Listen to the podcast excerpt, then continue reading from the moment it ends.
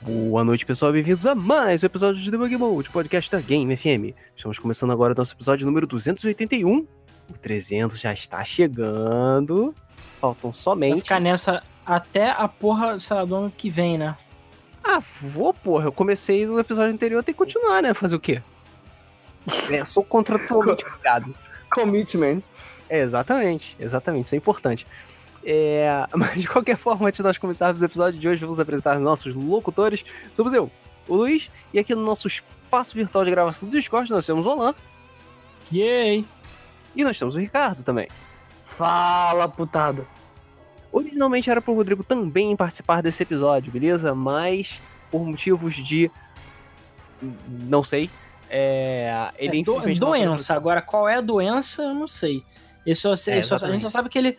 Enfim, a gente até de um dia, né, pra Sabe- todo mundo gravar junto aquele- e tal. Sabe aquele gif quando o maluco bate na mesa e a cabeça dele explode? Então, ele tava tipo isso. É, pelo que. Então, assim, a gente até adiou um dia, porque a gente queria que todo mundo participasse, que a gente vai falar de indústria, de emprego, né? A questão da indústria dos games. E o Rodrigo também faz parte. Só que, sei lá, o Rodrigo foi pro hospital, falou que tá fudido, mas ele tá, tá bem, mas tá fudido, mas ele não vai conseguir gravar. Então, ó. Então a gente trouxe o Ricardo, que é quase a mesma coisa. Ah, é, com certeza. Mesma coisa. Exatamente. E o episódio de hoje é sobre um tema que é bastante importante, que tem estado bastante em voga, né, no- nas notícias e tal, e também da boca pequena da população que é mais entendida do mundo dos games, que é um problema que afeta muita gente em muitas áreas do mercado de trabalho. Né? Não só no mercado de trabalho, mas com consumidores. Por quê? Ultimamente a indústria dos games ela tem tido um relacionamento tanto quanto abusivo não só com as pessoas que consomem games como um todo, mas também com as pessoas que trabalham no mundo dos games, né? E nós estamos vendo a indústria, né, mais especificamente incorporada pelos gravatas, né, cometendo uma série de abusos absurdos, ofensas e coisas mais baixas. Re- resumo, merda. Exatamente, resumo, merda. É, para com todas as pessoas que voluntariamente querem participar do mundo dos games, né? E isso é, na falta de termo melhor, uma bela uma sacanagem. Então a gente vai ficar aqui listando, né, alguns desses abusos, né, e, e conversando sobre por que a indústria dos games se tornou tão tóxica ultimamente, né? E a gente vai ficar eh, discutindo aqui sobre o que fazer, pode melhorar, por que, que essas coisas acontecem, quem é o filho da puta, de quem é a culpa, e alguns quotes famosos de algumas pessoas que não mereceriam ser tão famosas, mas que acabaram sendo, infelizmente. Exatamente. É, Cara, e a gente também, o Ricardo até, o próprio Luiz, o Ricardo e eu, a gente já trabalhou na indústria dos games, entre aspas, eu diria que o Ricardo mais que todo mundo aqui, e o Rodrigo também, só que ele morreu. Então, é, a gente vai citar um pouco das nossas experiências também quanto a isso. Uma frase que eu vi que é muito importante, tá? E que surgiu principalmente depois aí da época do da Rockstar ter falado que os funcionários trabalhavam 100 horas por semana, etc, é que nenhum jogo vale a vida dos seus empregados. É uma frase muito boa que define muito bem esse episódio, né? Porque tinha gente que fala assim: ah, beleza, os caras trabalham 100 horas por dia, sei lá, o cara perdeu o nascimento do filho dele, mas pelo menos o jogo é bom. Então, tipo, valeu, os fins É, ficaram tá meio. tudo certo. O Mas, maluco cara- se fudeu, tá tudo destruído, cheio de burnout, com a saúde fudida, trabalhando 100 horas por semana. Ah, mas o jogo é maneiro. Mas a Tem gente vai, testículo de cavalo. A gente vai falar exatamente sobre isso, porque existem os dois lados da moeda, tanto o lado do gravato quanto o lado do indie, digamos assim, e é claro, o lado do- da população, porque as pessoas são estúpidas também e falam muito de merda, na especialidade do público em geral é falar merda também, então, Ah, o que as pessoas mais gostam de falar é merda. pois é. Então é aquela Todo coisa, dia a gente chega num novo nível, cara. a gente pode começar da seguinte forma, né, além dessa frase que eu disse. É basicamente que a indústria dos games fez um excelente trabalho ao longo dos anos em desumanizar os desenvolvedores dos games. Essa seria uma forma de você colocar, né, o como está a indústria dos games. Porque assim, a gente vai falar sobre isso, mas a indústria dos games atual, né, ela é- pode ser dividida em duas metades, né? Uma são os indies, que são estudos pequenos, pessoas que normalmente trabalham para si próprias, que O fazem Zoom nego. É, o É, Zoom o negro. E a gente tem a grande indústria, que é tipo EA, Ubisoft, CD Projekt Red, enfim, são empresas grandes em que, sei lá, o cara que tá dirigindo o jogo não sabe o nome do cara que tá pintando o quarto que, que o- do protagonista, entendeu? é, aquela- é tipo corpo- grandes corporações. E existe uma diferença bem grande de trabalho entre as duas e como elas encaram o mercado de trabalho, o mercado dos games, né? E a gente vai ver bastante sobre isso nesse episódio. Porque é aquela coisa. Na época, pelo menos assim, nós somos burros velhos, exceto o Ricardo que nasceu ontem. Nós somos burros velhos. A gente jogava, um, sei lá, um Merx de Mega Drive e tinham 13 pessoas que trabalhavam no jogo. Jogavam um Quackshot, um Sonic. E, e isso, isso é verdade, tá? Porque a gente tinha mania de ficar contando o número de pessoas que trabalhou no jogo. É, porque é relativamente impressionante, ainda mais naquela época que as ferramentas não eram tão, entre aspas, simples como hoje em dia, né? Que hoje a gente tem engine, tem Photoshop, o cacete. Então você fazer um jogo, muitas vezes do escopo de sei Quackshot, o Merx, o Sonic, era um trabalho arduoso. Você vê que muitas vezes é um artista, dois artistas só, um programador, sabe? Eram equipes pequenas. Tudo bem, os jogos não eram tão grandes assim, mas você vê que são equipes compactas que faziam jogos muito fodas, né? E muitas vezes você sabia, né? Tem muitas pessoas da indústria antiga dos games que você sabe dos nomes, você lembra, programadores, artistas, compositores, etc, etc. Só que hoje em dia, Ah, cara, geralmente você não sabe o nome dos desenvolvedores hoje. Você é, sabe. exatamente. Você sabe. Se deu merda, você sabe. Mas assim, geralmente você não sabe os novos. É, você sabe o nome de quem falou merda. É, Quem falou merda é fácil. Exatamente. Você sabe o nome dos, dos leads, né? Que são os líderes, né? Você sabe o nome dos diretores, você sabe o nome dos chefes e, mais- e principalmente você sabe o nome dos testes de ferro. Que é quem vai lá pra frente. mais ou menos, né? Mais ou menos, porque isso, inclusive, você. Enfim, a gente pode até puxar isso, eu vou botar um pouco mais pra frente, a gente pode até falar sobre isso. Cara, na realidade, eu diria que os famosos dos games hoje em dia, quem não é burro velho, né, da época antiga, sei lá, tipo Inafune, ou sei lá, a galera que é mais das antigas, o Miyamoto, a galera não sabe não, cara, porque para pra pensar, de grandes jogos que saíram hoje em dia, sei lá, Shadow of the Tomb Raider, por exemplo, é, sei lá, tipo, me diz um jogo aí que saiu agora recentemente grande. Sei lá, Cara, olha só. A Call of Duty. Não, cara, pode botar aí, cara, PUBG. Quem é o desenvolvedor do PUBG? A gente conhece aquele cara lá. Só que a maioria das pessoas que jogam PUBG com certeza não conhece o nome. Ele. Não, mas Eu não ele é diferente. Ele não é bem. O, o Jim lá não é bem o diretor do jogo. Ele é o idealizador. É, é Brandon Green, sei lá. É, Brandon, ele seria o, ide- o idealizador. Cara, É, porque a tanta questão é o gente que seguinte- joga Star do Valley e não sabe que é o Eric Baroni, que é o, o criador. Ah, mas o fato da pessoa não saber é porque as pessoas são, sei lá, normalmente elas não sabem porque elas não estão interessadas. Mas eu digo que a maioria das pessoas sabe que o Metal Gear é do Kojima. Mas, como eu falei, o Shadow of the Tomb Raider, Black Ops 4, sei lá, o Battlefront 2, um exemplo, o Assassin's Creed Odyssey. Você sabe quem é o diretor? Eu não sei. E eu, tipo, sei lá, trabalho com isso diariamente, a gente faz o mesmo flipper. Ninguém sabe.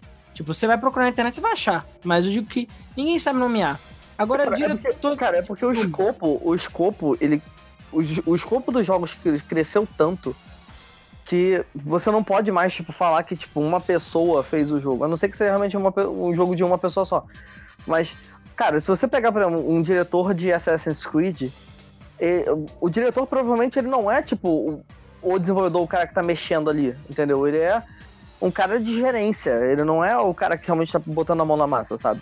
E aí você vai pros outros, aí você tem o lead game designer, lead game artist, essas Mais ou coisas. menos. Até no próprio Assassin's Creed a gente tinha, tipo, o Patrice Desilets, que foi quem deu, deu a ideia principal mesmo, apesar de, enfim. Patrice Desilets é, é complicado.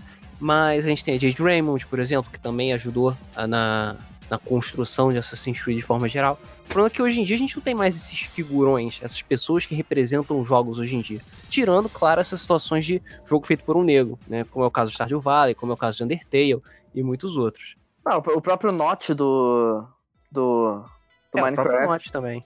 É, mas o que, eu, o que eu tô querendo dizer é o seguinte: até mesmo na indústria dos filmes, tá? Que é uma indústria que eu diria que é tão, entre aspas, invisível para os pequenos, assim como a dos games, porque você não sabe que é o Cabo Man que filmou aquela cena do, sei lá, do Avengers, sabe, do Vingadores. Você normalmente não sabe. Mas, normalmente em filmes, você sabe que é o diretor. Você sabe quem são os atores, com certeza, né? Apesar das caras dele também. Você sabe o número dos atores, você sabe dos diretores, é, de um modo geral. Você sabe, sei lá, os produtores, muitas vezes. Eles são destacados na capa dos filmes, né, nos pôsteres, eles são destacados nos trailers. Existe essa preocupação, digamos assim, da indústria do cinema de pelo menos esses figurões maiores serem divulgados. Isso é uma coisa que cada vez tem acontecido menos no mundo dos games, entendeu? É aquela coisa, claro, você tem o Kojima, você tem o Miyamoto, você tem o Aonuma, você tem a galera pica conhecida.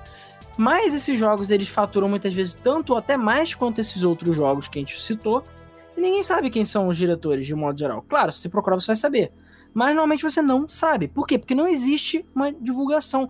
Você não vai ver, sei lá, dos diretores de Black Ops 3, é, sei lá, dos diretores de Modern Warfare 2, dos criadores, não Isso não existe quase é porque, dos games. É porque eles querem que seja mais vinculado ao nome da empresa do que ao nome de uma pessoa. Exatamente. Então, pra, é, no, Esse no, ponto. Numa indústria de, do cinema, você vai ver, tipo, tá, tudo bem, tem lá a Universal, tem a Paramount, tem tudo mas eles querem que você saiba que, tipo, esse cara, esse diretor está trabalhando para a Paramount ou para a Warner ou para qualquer merda, sabe? Sim, Enquanto mas é exatamente. Na indústria dos jogos não tem isso. Mas não tem porquê. Tinha, na verdade, né? É, essa questão de desenvolvedor popstar, né? Que foi quando veio na época do Kojima, Miyamoto, o próprio Tim Schafer também, na época do, dos Adventures o, o John Carmack, deus da programação, John Carmack. Mas isso todos são deus. São todas pessoas da antiga mesmo. Porque como as equipes eram menores, né? O crédito e as empresas eram menores também, o crédito para as pessoas que faziam era muito maior. Né? Então você não tinha tanto problema com esse tipo de coisa. Hoje em dia não, assim, tipo, sabe, mil pessoas trabalhando num jogo, foda-se. Aí fica meio foda mesmo você ter, ainda mais porque existem muitas gerências e muitos diretores diferentes cuidando de setores diferentes do jogo. Mas o ponto que eu quero chegar é o seguinte: por que, que eu tô falando disso no final das contas?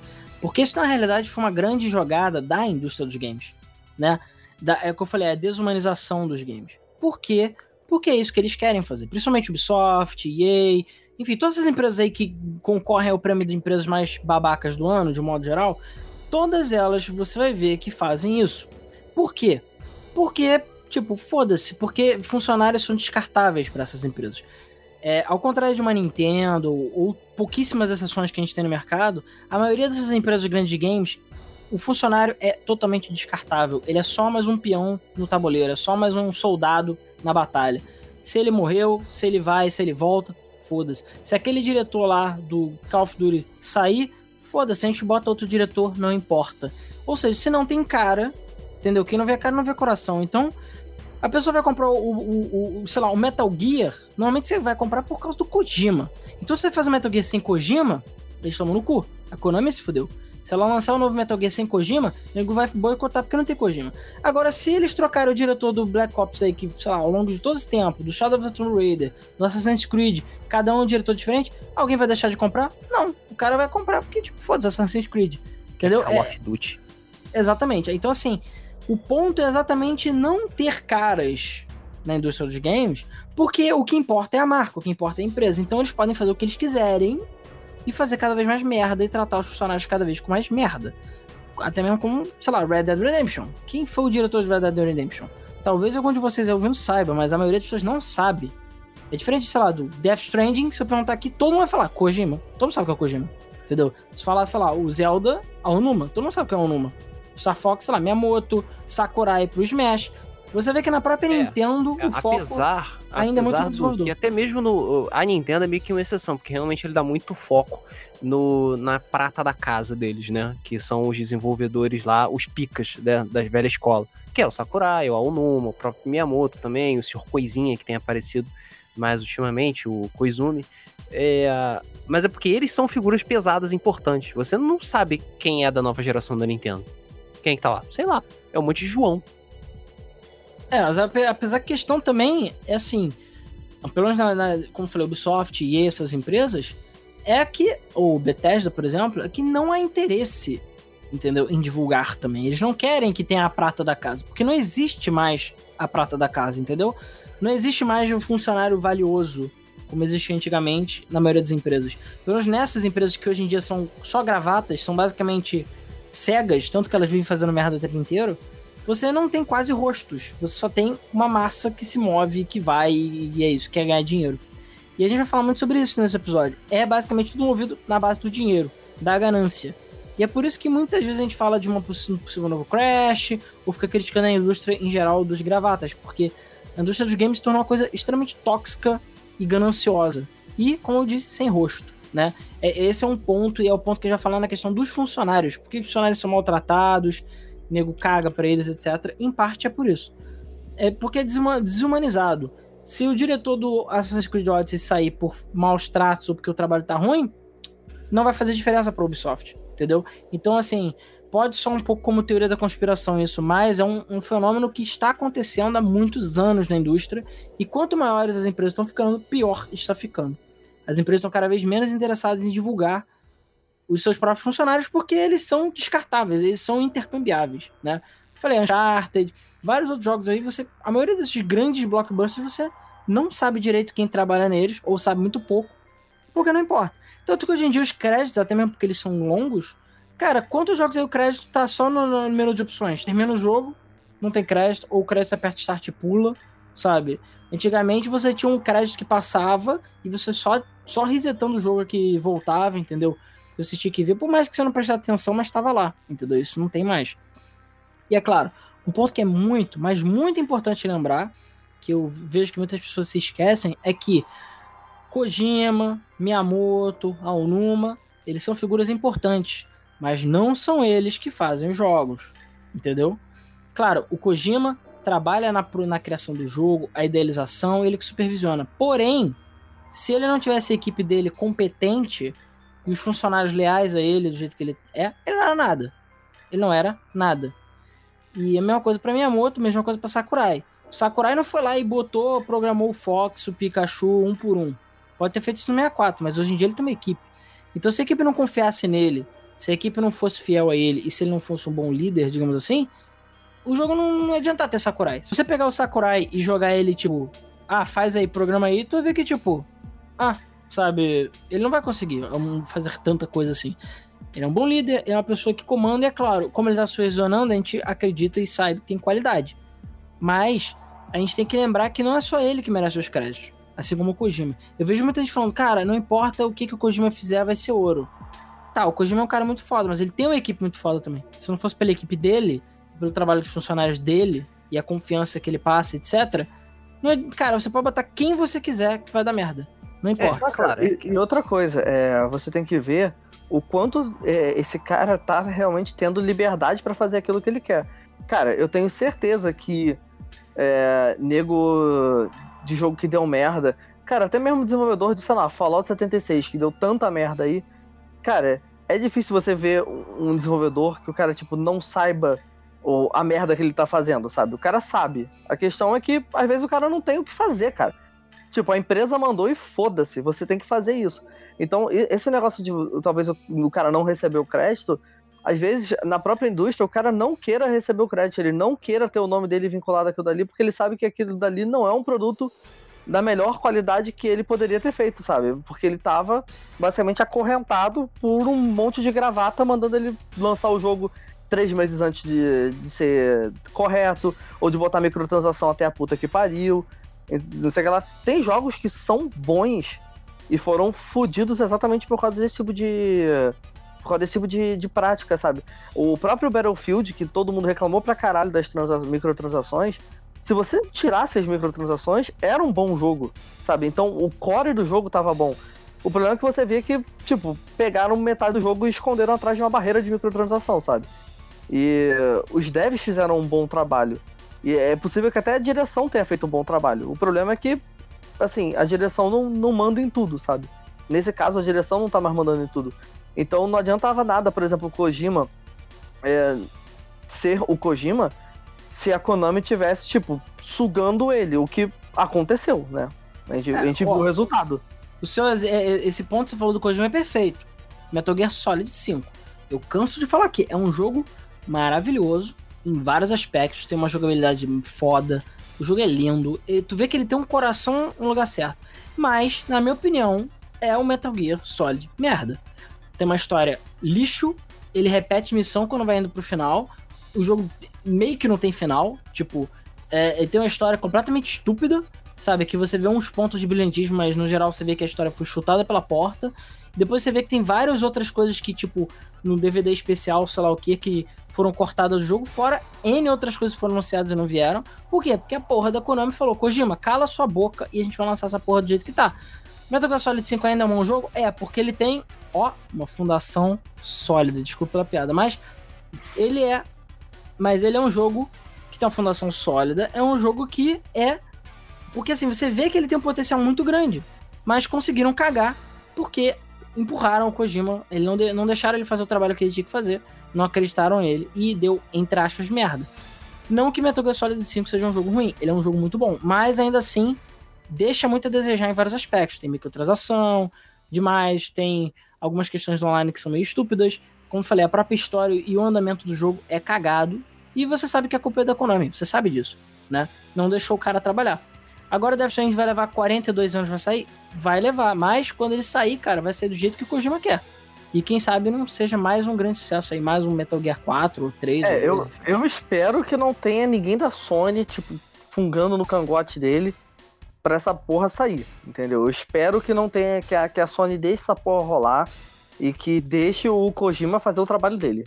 Cara, levando em consideração que, tipo, a Sony ela pode ter tá coberta de arrogância, mas acho que ela não é estúpida a esse ponto. É, o que pode acontecer. Acho que ela aprendeu a lição com o No Man's Sky, né? Pelo menos. É, exatamente, exatamente. E também, ela agora tá num período de transição, né? Ela mesmo já tá assumindo de que o PS4 tá acabando e que agora vai ter o PS5 e vai ser tudo legal. O que pode acontecer é a Sony começar a dar uma cutucada no Kojima e falar: qual é, Kojima? Qual é? Ó o PS5 tá, aí. Vamos tá demorando. essa porra aí. Pô, lançamento PS5 aí, pô, vamos botar como título de lançamento, não sei o que lá. Esse é o tipo de parada que preocupa, sabe? É, apesar que você consegue ver, pelo menos na Sony, é, apesar da Sony ter fazendo algumas merdas de vez em quando, mas você consegue ver que existe o benefício do jogo ter demorado para sair, sabe? Homem-Aranha, o, enfim, os jogos que saíram recentemente aí pela Sony, o próprio God of War, que foi adiado, que demorou, que deu merda, mas quando saiu, saiu rasgando. Então acho que a própria Sony teve esse feedback positivo de quando você faz o jogo com qualidade e dá o tempo de maturar, fica bom, senão fica cru. Sei lá, acho que a Microsoft aprendeu isso com, sei lá, Sea of Thieves, por exemplo, que o jogo saiu inacabado, né? Apesar que ainda assim você vê que, sei lá, tem DLC lá do Homem-Aranha que falaram que é um lixo, etc. Talvez não seja perfeito, mas você vê que pelo menos existe a espera, esse respeito, digamos assim, pra, olha, o jogo levar o tempo dele, entendeu? E não ter tanto crunch, que a gente vai falar sobre, e não ter tanta insanidade na hora da produção, né? Mas, voltando ao que a gente estava falando especificamente do trabalhador, né? E a gente vai falar um pouco sobre o mercado de games. Não é para desempolgar ninguém de trabalhar no mercado de games, não, tá? Mas é para lembrar que é um mercado que está crescendo e, como todo mercado está crescendo, começa a ter problemas, né? E alienação de um modo geral. Porque assim, a gente vai falar um pouco, é, principalmente como funciona nos Estados Unidos, né? Que é o principal mercado, mas aqui no Brasil também é meio que dessa forma, a gente está tendo um problema semelhante, né? Porque assim, lá os trabalhadores funcionam, funcionam de forma contratual. E muitas vezes eles são demitidos depois de projeto. Se você for ver muitas vezes o LinkedIn, sei lá, o currículo de muitos funcionários de empresas grandes, como eu falei, Ubisoft, Bethesda, Project Red, etc., você vai ver que os trabalhos são todos de dois, três anos, o cara é demitido. É sempre é, assim. Ninguém, não existe trabalhador dessa forma que trabalha com, tipo, carteira assinada, bonitinho, né? É, isso acontece também em vários setores aqui no Brasil também, você trabalhar por contrato. Se você for muito bom, se destacar muito, for muito pica, ou seja, 100 horas de trabalho semanais, o seu contrato pode ser renovado para futuros projetos né? Tipo, aí você vê, tipo, a pessoa, ah, trabalhei na Ubisoft, sei lá, de 2008 a 2010, aí depois de 2010 até 2012 num outro projeto, entendeu? Porque o contrato ele acabou, e aí eles já assinaram outro contrato com o cara, para ele continuar trabalhando e tal, só que aí relocaram ele para outro projeto, entendeu? Como se estivesse começando de novo, resetando o, o tempo de trabalho dele. É, é. Isso, é isso é um problema da indústria, porque assim, é, eu, eu, entendo, eu entendo assim os dois lados, sabe? É, porque por exemplo, eu trabalhei numa empresa que era inviável, o modelo de negócios dele era inviável eles terem é, muito, muita pessoa com carteira assinada. Porque é esse negócio, entra, sai projeto, o projeto é finalizado, então, cara, você contrata um monte de gente porque você precisa que um projeto fique pronto. Quando o projeto fica pronto, acabou, sabe? Você não, precisa, você não, você não tem nem como manter toda essa, essa galera toda. Então, ou você vai para tipo outro projeto, você emenda em outro projeto, que nem sempre acontece, ou você tem que mandar todo mundo embora. Entendeu? Então, se, se você é, contrata uma carteira, faz alguma coisa, você tem meio que uma obrigação. É, e já com um contrato, não. O contrato fica tudo estipulado ali que, olha, a gente vai ficar nesse período de tempo. É, depois, quando acabar, a gente meio que resolve aí o que, que, que, vai acontecer. Porque realmente não tem como manter, sabe? Eu entendo que, assim, é complicado porque é, Ubisoft, esse tipo de empresa, eles têm projeto um atrás do outro, sabe? Não precisava ser assim. Eles têm um jogo atrás do outro. Mesmo que seja, tipo, ah, a equipe que fez o, o Assassin's Creed acabou de acabar um Assassin's Creed. Tá, tudo bem, mas a gente sabe que vai ter outro Assassin's Creed, então já pega essa equipe e continua, sabe? Mas eu não sei, não sei. Sim, isso era um, qual era é o pensamento. Ia, isso é um ponto que eu ia abordar também. Para empresas pequenas é meio foda você ter um modelo de, de contrato, né? Um modelo de contrato trabalhista que seja por carteira assinada, porque realmente não tem projeto toda hora, né? Porque você tem que arranjar financiamento, ver que tipo de, de patrocínio você vai ter, que trabalho que você vai ter, quem está oferecendo, ver, é, fazer cotação, pá, todas essas porras. Agora, as empresas grandes é toda hora, o tempo todo, porque elas não podem se dar ao luxo de parar de trabalhar. Então elas estão constantemente fazendo jogos e trabalhando. Então elas pelo menos poderiam fazer esse tipo de coisa. Mas aí tem toda a questão de direitos trabalhistas e o caralho que vem com carteiras assinadas, que enfim, todas as empresas, nenhuma empresa gosta desse tipo de coisa.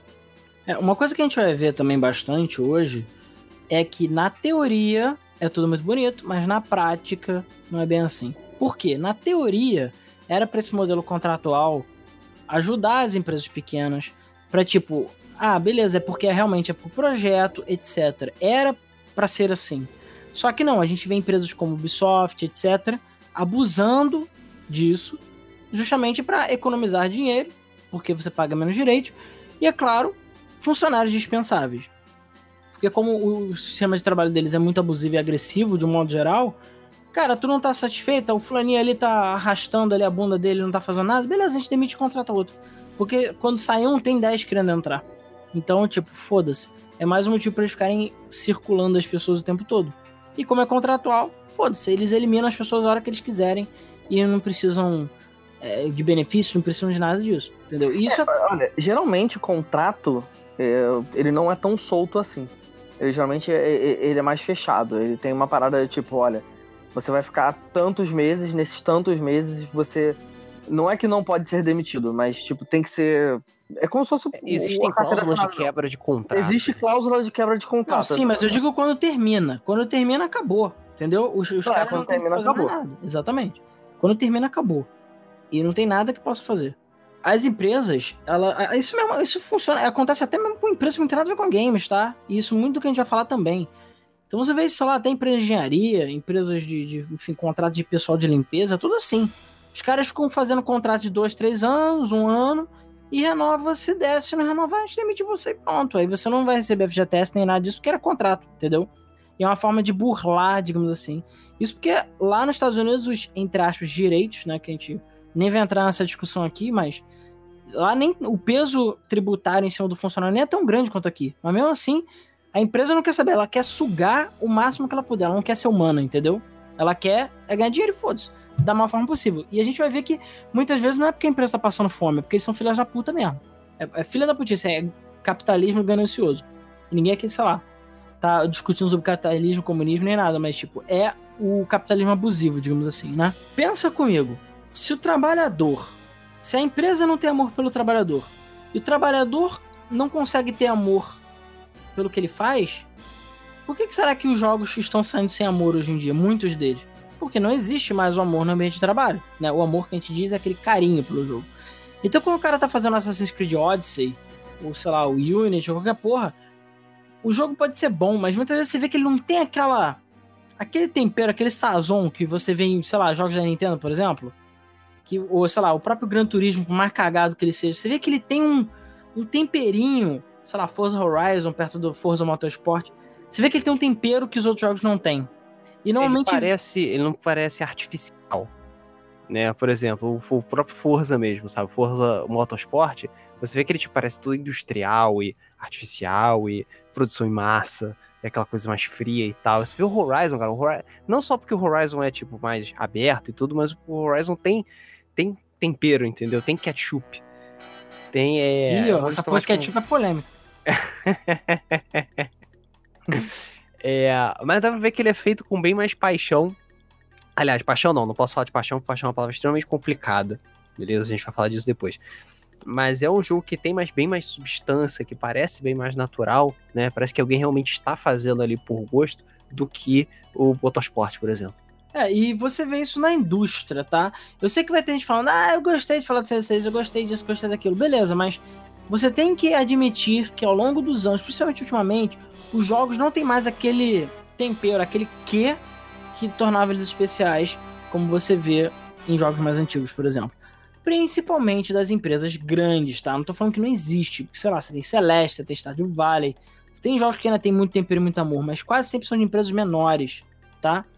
E olha, a gente vai falar do CD Projekt Red, tá? Eu sei que tem gente levantando a mão e falando CD Projekt Red, mas calma, a gente vai falar do CD Projekt que nem tudo são flores lá também, tá? Mas vamos por parte. Então, assim, quanto maior a empresa, normalmente menos amor os jogos têm. Por quê?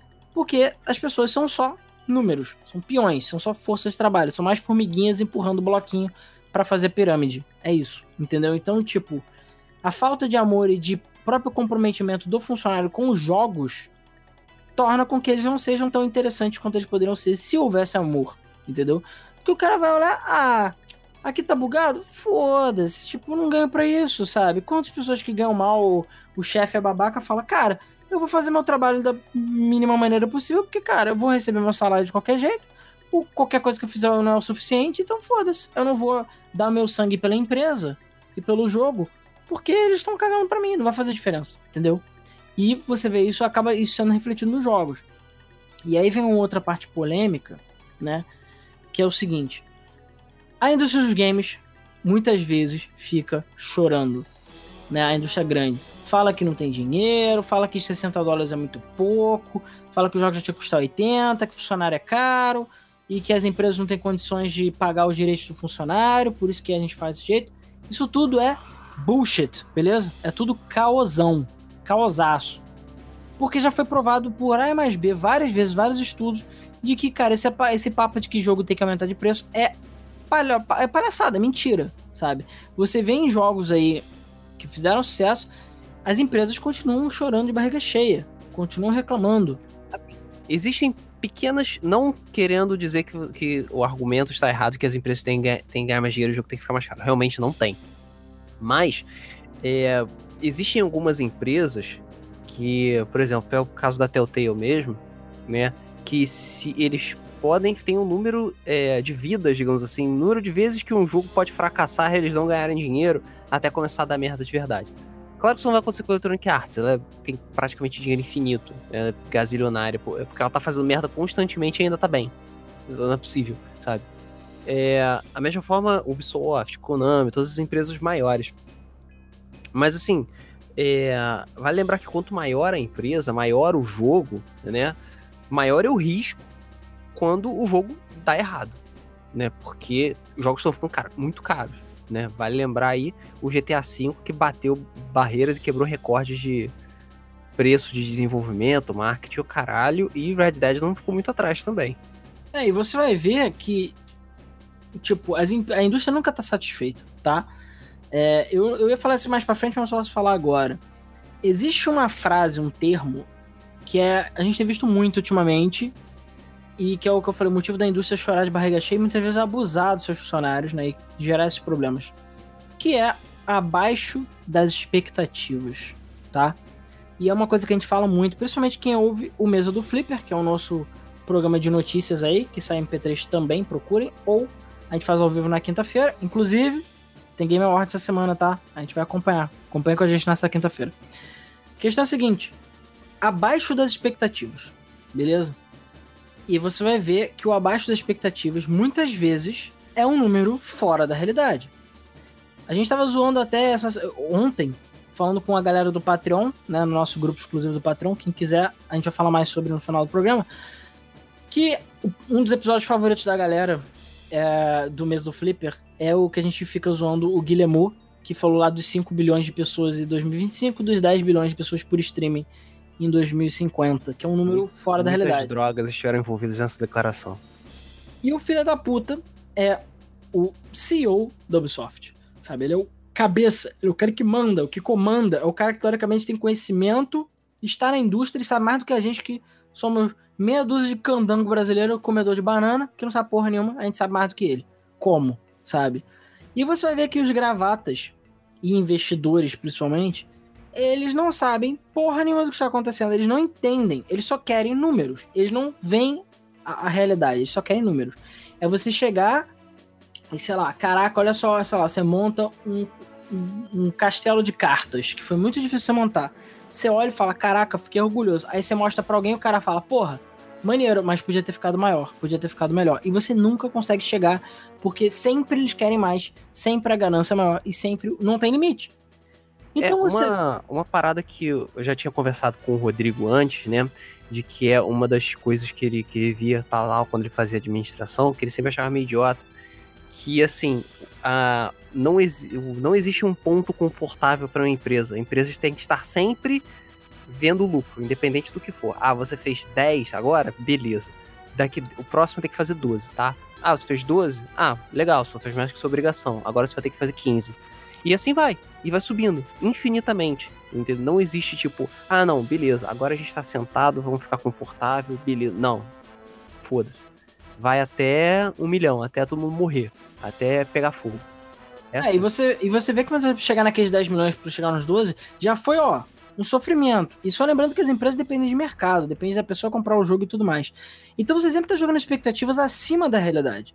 E isso é um ciclo sem fim, porque quanto maior a expectativa, maior a pressão no funcionário, maior a pressão no funcionário, mais crunch, né? Que crunch é aquela, aquele período que o cara fica além da hora, né? Tipo, hora extra sem pagar.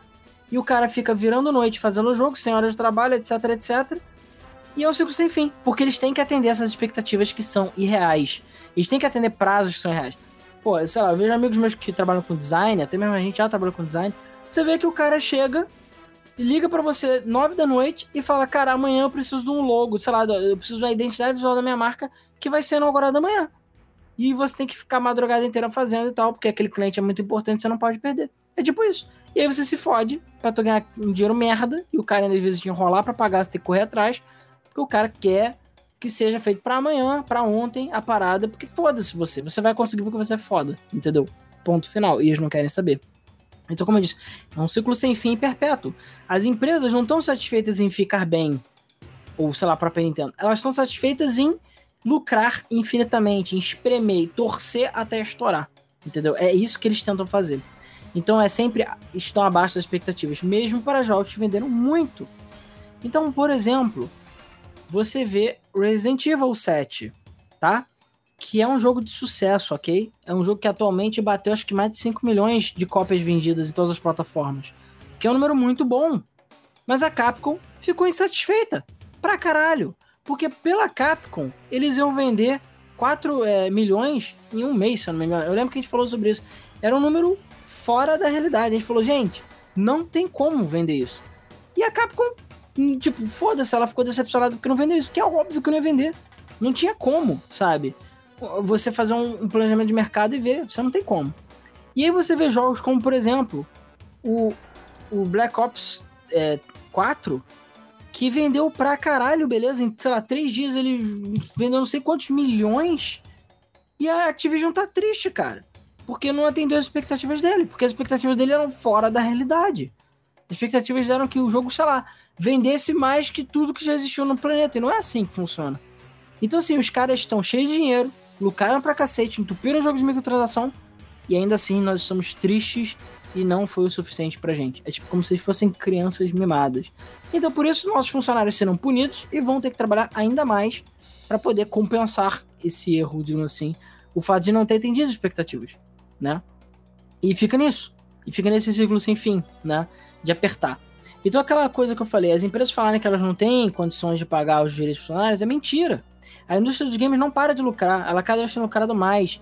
E as microtransações já se provaram que, por mais abusivas que sejam, loot box, que são muito, muito lucrativos. Mais de 50% dos lucros da EA, por exemplo, no ano passado, foi de microtransação, cara. 50%. E só o CEO da empresa ganhou um bônus de 35 milhões de dólares. Bônus porque ele comandou a empresa bem. Então, se eles têm como pagar. 35 milhões para um filho da puta, eles conseguem pagar melhor seus funcionários. Não pagam, não tratam porque não querem. E as microtransações estão além dos jogos custarem 60 dólares. Então, assim, o lucro da indústria dos games não para de crescer. As empresas têm ganhado cada vez mais dinheiro. Mas elas estão cada vez chorando mais miséria. Porque é assim que funciona. E não para. Entendeu? E a merda. E aí vem um outro ponto que, ó, não quero Tipo, ninguém entrando em, sei lá, PT, Bolsonaro, comunismo, capitalismo, beleza, não é para discutir sobre isso. Esse é um outro ponto que eu digo. Na teoria é muito bonito, na prática não é bem assim. Pelo menos na nossa prática. Que é sindicato. Já cantei essa pedra antes e eu falo de novo. Um dos problemas indústria dos games, principalmente lá fora, e aqui no Brasil também, mas lá fora, é que não existe sindicato para a indústria dos games, porque é uma indústria muito nova, principalmente, né? A indústria dos games consegue se é, é, passar coisas absurdas que não seriam aceitas em nenhuma outra indústria, porque games é uma coisa nova que cresceu muito rápido. Então você vê que loot box é gambling, loot box é jogo de azar, é enganação, é cassino. Mas se um cassino chega e começa a vender para crianças, vai dar merda porque existe sindicatos, existe fiscalização. Agora, como os games não têm a mídia digital uma coisa nova, cara, eles estão vendendo cassino para criança. E aí? Você não pode ter imagem de cassino, cassino e caça-níquel no jogo, nem cigarro nem nada, mas você pode botar isso tudo de outras formas, como loot box, por exemplo. Isso pode. Então a indústria dos games ela consegue sair com muita coisa que as, a outra indústria, as outras não conseguem. E uma delas é a falta de sindicato. Como eu disse, eu, Alan, não gosto de sindicatos, por exemplo, no formato brasileiro, porque, de um modo geral, eles se provaram mais sugar dinheiro, tá? Do que serem benéficos. Apesar que sim, existem sindicatos que são benéficos. Existem sindicatos que realmente lutam pelo direito dos trabalhadores, que fazem com que os salários sejam justos, que as empresas tratem de forma justas. Greve, etc. Mas, de um modo geral, pela minha experiência pessoal, inclusive, aqui no Brasil, boa parte desse sindicato só tá ali para sugar o dinheiro do trabalhador, só tá ali para ganhar dinheiro, não para fazer porra nenhuma. Então, assim, é só para ser mais um cabide é, de emprego. Tem que, tem que ter um equilíbrio nessa coisa toda, né? Não tem que, tipo, ah, deixar de existir totalmente, mas também não pode ficar do jeito que tá, que só, tipo, fica lá e não faz porra nenhuma, não ajuda em nada, e fica todo mundo se fudendo de qualquer forma, e ainda pagando por isso. É, porque como eu disse, na teoria, era para ser tudo muito bonito, mas a gente sabe que capitalismo, que a ganância das empresas não tem limite, né? Os gravatos não tem limite. Então, não dá para tipo não ter sindicato, mas não precisa ter sindicato porque nós somos uma empresa legal. Não, o sindicato é preciso porque as empresas são abusivas e o sindicato dá uma freada. Tenta resolver, mitigar um pouco o problema, né? Mas a gente sabe que nem sempre isso acontece, né? E, enfim, para quem não sabe exatamente o que é um sindicato, exatamente é um conjunto de trabalhadores daquela área, de todas as empresas, que os caras meio que lutam pelos direitos dos trabalhadores, entendeu? Eles lutam para que, olha, o salário seja justo. Então, se o Luiz trabalha desenhando o jogo, o Ricardo trabalha programando, ah, mas o cara quer pagar 100 reais pro Luiz, cara, 100 reais é abaixo do aceitável. Então, a sua empresa vai ser acionada judicialmente. A gente vai fazer uma pressão, porque isso é um absurdo, entendeu? E o sindicato serve para proteger o funcionário. E uma coisa que acontece nos Estados Unidos, principalmente. É, assim, dá para dar um exemplo, até que você estava comentando dos. É, comparando com o cinema e tal. É, recentemente começou a dar muita merda com o cinema por causa do. Da, das, basicamente das equipes de efeito visual. Que foi uma parada que começou a dar merda porque não tinha sindicato. Então as empresas começaram a querer pagar muito pouco pelos efeitos visuais. E começou a dar muita merda, porque aí você começava a ter aquele negócio de tipo, ah, mas o. É aquela parada do. Ah, mas eu tenho um sobrinho que faz. Só que o sobrinho não é um profissional, ele vai fazer merda. E isso acaba denegrindo a imagem da própria indústria, sabe? Então, aconteceu. Então aconteceu, por exemplo, é, isso foi meio que começou, é, que deu um, um, um jump start, né? Foi a, a empresa que fez o, o filme, aquele, A Lenda de Pi, né? ele. A que empresa... não basta ser um filme roubado de uma história brasileira, né? Diga-se passagem. O, a é empresa é que fez aquilo. É, isso é pra outro dia. Aquela, a empresa que fez os efeitos visuais quebrou, tipo, na sequência do filme. E o que é um absurdo, porque, tipo, é um efeito. É um, cara, é um, um filme lindo de efeitos visuais que fez sucesso, então, tipo, não faz sentido a empresa ter quebrado logo em seguida. Mas aí você vai vendo, tipo, como é que foram os contratos e tal. E foi, foi escroto, sabe? Porque simplesmente eles não iam conseguir pegar a parada se não fosse escroto. Então a indústria deu uma merda por causa disso, sabe? E a indústria dos jogos tá tendo isso, que é exatamente não tem sindicato, não tem controle, não tem nada, então as empresas vão fazendo o que elas querem, né? Pois é, e aí você vê um problema sério que acontece, que é com a indústria de dublagem, né? Que é uma polêmica bem grande, tá? Quem acompanhou lá o episódio da Konami Idiota, né? Os dois episódios da Konami Idiota que a gente fez, pode saber entender um pouco mais sobre isso, mas dubladores são atores. Aqui no Brasil, lá fora, em geral, eles são atores. Então eles têm um sindicato, que é o sindicato dos atores. E aqui no Brasil também tem, é muito forte. Então, assim, o dublador, que até mesmo o dublador do, do game lá, é um dublador oficial muitas vezes, apesar de que muitas vezes eles não usam dubladores oficiais verdadeiros, né? eles usam caras ou pessoas random para botar a voz. Mas quando eles usam dubladores de verdade, cara, eles têm que atender um monte de exigências. Ó, não pode trabalhar mais de tantas horas, só você paga extra. Não pode fazer isso, não pode fazer aquilo, tem que contratar no valor tal, o mínimo é tal, papapá, acabou. E os caras têm que seguir. Se não seguir, dá merda. Como deu merda com a Konami Silent Hill 2 e Silent Hill 3 como já deu merda antes com outras coisas. E o mais irônico é você ver que um dublador que, entre aspas, teoricamente trabalha menos do que um programador, por exemplo, que fica, sei lá, vira à noite, o cara ganha às vezes muito mais e tem muito mais benefícios do que o trabalhador, o funcionário que trabalha lá no, no joguinho da Ubisoft. Entendeu? Por quê? Porque eles têm sindicato. Então, se por acaso a empresa mijar fora do pinico, dá merda. Agora, no caso dos trabalhadores normais, não tem diferença, porque não tem sindicato, foda-se. E a gente vai falar também sobre a descartabilidade, digamos assim, desses funcionários. Então, eles estão cagando, entendeu? E sim, acontece essa treta. Por que, que os atores dubladores ganham mais ou têm mais direito que funcionários? Porque eles têm sindicato. Só isso, entendeu? Então, assim, poucas empresas. É, dubladores mesmo, dubladores mesmo também são vários problemas, né? Porque eles não ganham um salário específico. Geralmente, muitas vezes é uma taxa fixa, independente da quantidade de vozes que você grava, né? Isso aconteceu já com muitos dubladores que tiveram que fazer tipo hora extra ou trabalhar em condições péssimas, né? Porque tinha que ficar gritando no microfone direto ou repetindo a mesma coisa várias e várias vezes sem receber nenhum tipo de extra, basicamente porque não existe sindicato, é bagunça. E você vê isso como falei nos funcionários, né? É, Existem algumas empresas que não vou é, é, contar as pequenas, tá? Falando de empresas grandes, porque esse é um problema normalmente de empresa grande. Não que as, as pequenas não tenham, a gente vai falar um pouco sobre isso também. Mas, por exemplo, a Insomniac Games, né, do Homem-Aranha, ela é considerada uma empresa muito boa para se trabalhar. É uma empresa que paga os direitos dos funcionários, é uma empresa que paga hora extra quando tem que fazer hora extra, é uma empresa que leva em consideração o bem-estar do funcionário e que é, acha isso importante. Mas ela é uma exceção. E aí vem uma pequena cutucada que a gente vai fazer. Eu sei que vai ter gente que vai ficar puta, mas olha, é a realidade e é a Game FM, não se esqueça. A gente não tem lados aqui. E é por isso que a gente vive pobre e fudido, porque a gente não tem lados. A gente fala o que a gente pensa e a gente fica do lado que, tipo, de, de, de quem tá certo, né? E é claro, a gente tem a nossa opinião também. Então, assim, se a empresa faz merda, a gente vai falar que ela fez merda. Então é o que eu sempre digo. Se você pegar os, os, os episódios antigos de Debug Mode, você vai ver que de início a gente xingava a Microsoft, e era amiguinho da Sony. Agora é justamente o contrário. A Sony tá fazendo merda, muitas vezes, e a Microsoft fazendo coisas certas. E etc, e etc. Muda, a gente não é ista de nada, então a gente deixa isso bem claro. Porque nem a CD Projekt Red escapa desse estigma das empresas grandes. É um problema típico de uma empresa que cresce rápido demais. Como a gente falou da Telltale Games. Inclusive, a gente até esqueceu de falar isso, mas esse episódio é meio que uma sequência é, é uma continuação, sucessor espiritual, digamos assim, do episódio anterior da Telltale, entendeu? É uma, uma continuação, digamos assim, informal. Porque é a mesma coisa, a CD Projekt é uma empresa muito boa, mas ela cresceu rápido demais. E quando a empresa cresce rápido demais, tem problemas. E sim, se você procurar na internet, você vai ver que a CD Projekt tem muitas reclamações de abuso com os funcionários muitas declarações, não são poucas, beleza?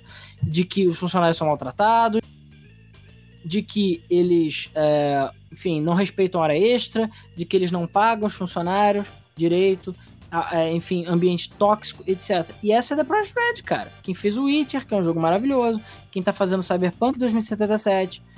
Mas existem críticas lá dentro de que, tipo, é um ambiente abusivo.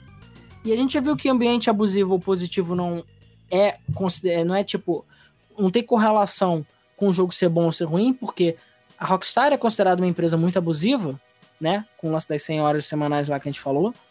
É, o Red Dead Redemption é foda. E GTA V é foda. E continua sendo conteúdo bom. Apesar do online do Red Dead parece estar meio cagado, né? Que espero que eles resolvam. Mas, no geral, é uma empresa considerada tóxica. Mas a pessoa fala, ah, vale a pena porque os jogos são bons. Então, assim, é diferente quando a empresa tem tino para lançar o jogo na hora certa e outra é que ela abusa os funcionários. Essa é da Project, a princípio, abusa os funcionários. E a pior parte não é essa, a pior parte é a resposta que a CD Projekt Red deu, tá? E vocês podem procurar na internet. Tá em inglês, obviamente, mas vocês podem procurar na internet que isso é real. Depois que começou a surgir esses papos de abuso, né, principalmente na produção do Cyberpunk 2077, a CD Projekt Red soltou uma, uma nota oficial, tá? Pro público falando. E o resumo resumido é o seguinte, né? Eles basicamente falaram que ah, a nossa, o nosso approach, né, para fazer jogos dessa forma não é para todos, não sei o quê, porque assim as pessoas acham que reinventar a roda não é legal, mas a gente gosta de reinventar a roda toda vez que a gente faz os jogos. E basicamente, se você não aguenta, sai. É isso. Tipo, a resposta da série Project foi babaca pra caralho, por mais que ela tenha dado uma serpenteada para não ficar óbvio. Mas ela basicamente disse: Cara, se você não aguenta o nosso ritmo de trabalho, sai. Pau no seu cu. Foi basicamente isso que a série Project falou como se isso fosse uma coisa positiva. Você querer reinventar a roda, fazer um produto revolucionário, beleza, você pode. Mas você também não pode denegrir o funcionário, você não pode acabar com a vida dele, né? E a gente vai falar sobre isso, sobre o abuso, né? De tipo, de trabalhar horas extras sem ganhar, etc. Como isso é prejudicial, não só para games, né? Pra qualquer coisa. E a empresa, a CD Projekt falou, cara, se você não aguenta o nosso regime de trabalho, pede pra sair, cara. Tchau. Existem pessoas que vão aguentar e querem nesse caso, eles tiveram. Assim, não estou defendendo a CD Projekt Red, não, até mesmo porque existem assim, comprovações de que eles pagam abaixo do, da média tipo, da Europa, esse tipo de coisa. Mas, nesse caso daí, eles. Assim. Foi uma, foi uma desculpa merda, sabe? Mas eles estavam tentando atacar. Um, é porque nessa mesma época teve uma, uma alegação de, de uma galera que, tipo, saiu e tal. E eles ficavam putos porque eles basicamente, tipo, eles trabalhavam, trabalhavam, trabalhavam numa parada e aí, tipo, alguém, tipo, sênior virava e falava, tipo, ah, cara, não, não é assim que eu quero, tipo, não tá legal, apaga tudo e começa do zero. E eles ficavam tipo, caralho, a gente trabalhou, tipo, meses fazendo essa merda pra, tipo, apagar tudo e começar do zero de novo. E esse negócio de reinventar a roda foi basicamente isso. Eles falam, cara, se a gente não. É, é, a gente quer aqui, tipo, fazer as coisas do nosso jeito e fazer do zero, e mesmo se a gente vai ter que apagar a porra toda e começar de novo, a gente vai fazer isso.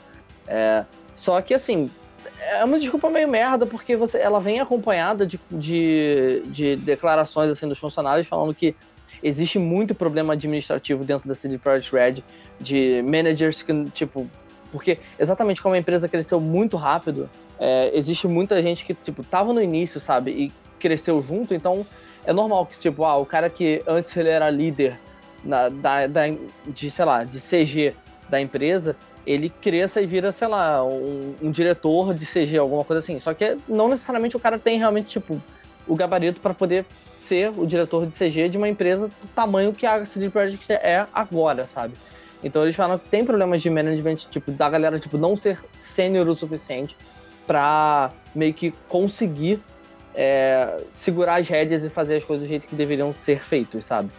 Mas, assim, de alguma maneira, de alguma forma, está funcionando. Eu não sei como é que vai ser aí com Cyberpunk 2077, mas pelo parece, tipo, o management está funcionando. Agora a gente também não sabe se o, o quanto disso é baseado no, no critério da CD Projekt Red, de tipo, ah, a gente só vai lançar quando, quando a gente achar que é bom. O que muitas outras empresas não meio que não se dão ao trabalho. É, a gente também não sabe 100% do que rola por trás dos panos, né? Porque muitas vezes, assim, a empresa parece legal por, por fora, né? Mas por dentro tem sempre algumas coisas meio esquisitas rolando, né? E sobre essa questão do hora extra, né? É sempre uma pressão muito grande em cima do funcionário para ele fazer hora extra também. Coisa que acontece em vários setores mesmo. Do tipo, pô, gente, vamos fazer hora extra aí, cara. Vamos lá, que a gente tem que fazer não sei o que, não sei o que, não sei o que. Aí as pessoas, tá, tudo bem, a gente faz. E aí fica fazendo e fazendo. Aí às vezes eles avisam: olha, gente, é, a gente tem que terminar isso logo para poder mostrar, então vocês vão ter que fazer hora extra aí pelo resto da semana, tá bom? As pessoas, tá bom. Aí passa essa semana, ah, gente, ainda tem muita coisa para fazer, tá? A carga de trabalho triplicou. E o pessoal da editoria falou para vocês fazerem hora extra o mês inteiro. Aí vão ter algumas pessoas que vão ficar putas e vão falar: olha, cara, não vou poder fazer porque tá complicado para mim, eu tô, tô lá, não tô me sentindo muito bem, não tô conseguindo dormir direito, trabalhando demais, pai, etc e tal. E aí essa pessoa, no final das contas, acaba sendo demitida por falta de paixão. Porque. É, isso, isso é uma parada que, cara, tá cada vez pior em termos de desenvolvimento. Que é esse negócio. É, eu vejo muito em startup, esse tipo de coisa, que é o, o, cara falar, tipo, pô, você tá desmotivado, ou tal, alguma coisa assim, sabe? É, e não, não tá, tá comprometido. É, não tá respeitando o trabalhador. Entendeu? Isso é uma parada que acontece. Eu conheço empresas que estão até tendo problemas com os funcionários exatamente por causa disso. Porque quando você começa a ter esse negócio tipo, ah, você você não tá motivado, quando você tá tipo, pô, cara, eu tenho que sair na minha, no meu horário agora. E a empresa meio que te olha e fala, tipo, porra, tá, tá desmotivado, cara, tá saindo agora. Isso é. Não só, tipo, a empresa tá, te olha com, com, com um olhar ruim, mas você passa a ter um ambiente tóxico para você trabalhar. Isso é uma parada que faz, tipo, desenvolvedor sair, sabe? E não só desenvolvedor, mas de qualquer área. A pessoa realmente passa a ficar desmotivada, porque ela fala, tipo, caralho, é, eu tô vindo aqui, eu tô chegando no horário, eu tô saindo, eu tive que sair no meu horário certo, e a empresa tá me olhando com, com olhos ruins, sabe? E Ainda assim é ruim, sabe? É. Então, se, se você não tem um feedback de, de, de o, o que você está fazendo é bom, chega uma hora que você vai começar a fazer merda, porque foda-se, sabe? Se, se, se nunca vai ser bom o suficiente, eu vou fazer o mínimo. Porque foda-se, eu não vou me dar o trabalho. É, exatamente. Vai, não, vai dar tudo ruim mesmo, nunca é bom o suficiente, sabe? É. É, isso é um, realmente um problema que, por mais que pareça ser bom senso, é algo que não é muito aplicado, né? Que é o feedback, justamente o feedback positivo para o funcionário tanto, para, tanto da chefia para o funcionário quanto do funcionário para a chefia. Né? Mas a gente vê com muito mais frequência da chefia para o funcionário. De que não existe nenhuma forma de você motivar o trabalhador. É só tipo, ah, você fez isso? Ah, tá bom. Agora faz isso aqui. Bah! Joga mais 2 quilos de trabalho para ele fazer. E é sempre assim, é sempre tipo, faz aí, faz aí, Fordismo e vamos lá, vambora, vambora, vambora. Isso realmente acaba queimando o funcionário, né? Que é, que é uma coisa que é, que é bastante séria que acontece, que é burnout syndrome, né? Que o cara tá tão tá trabalhando tanto isso, fazendo tanta, tantas vezes a mesma coisa ao mesmo tempo, toda hora, todo dia, 7 dias por semana, 365 dias por ano, 100 horas por semana, o já não aguenta mais olhar para aquilo. E ele realmente perde totalmente a vontade de trabalhar. É, o, o, a síndrome de burnout ele é, é, tipo, ela é bem agressiva. Eu tenho um amigo meu que já sofreu, ele é desenvolvedor, ele já sofreu de síndrome de burnout. E ele falou, cara, é uma parada de tipo, não é que eu não é que eu não quisesse trabalhar. Ele falou, cara, não rolava. Não era que eu tava, tipo, passando mal. Ele é, falou, cara, eu não, eu não conseguia. Tipo, não consegue. Eu não conseguia lembrar. Eu não conseguia lembrar das coisas que eu, tipo, que, que eu sabia fazer. Simplesmente porque o meu cérebro resolveu falar, tipo, cara, se você não vai parar, eu vou parar por você.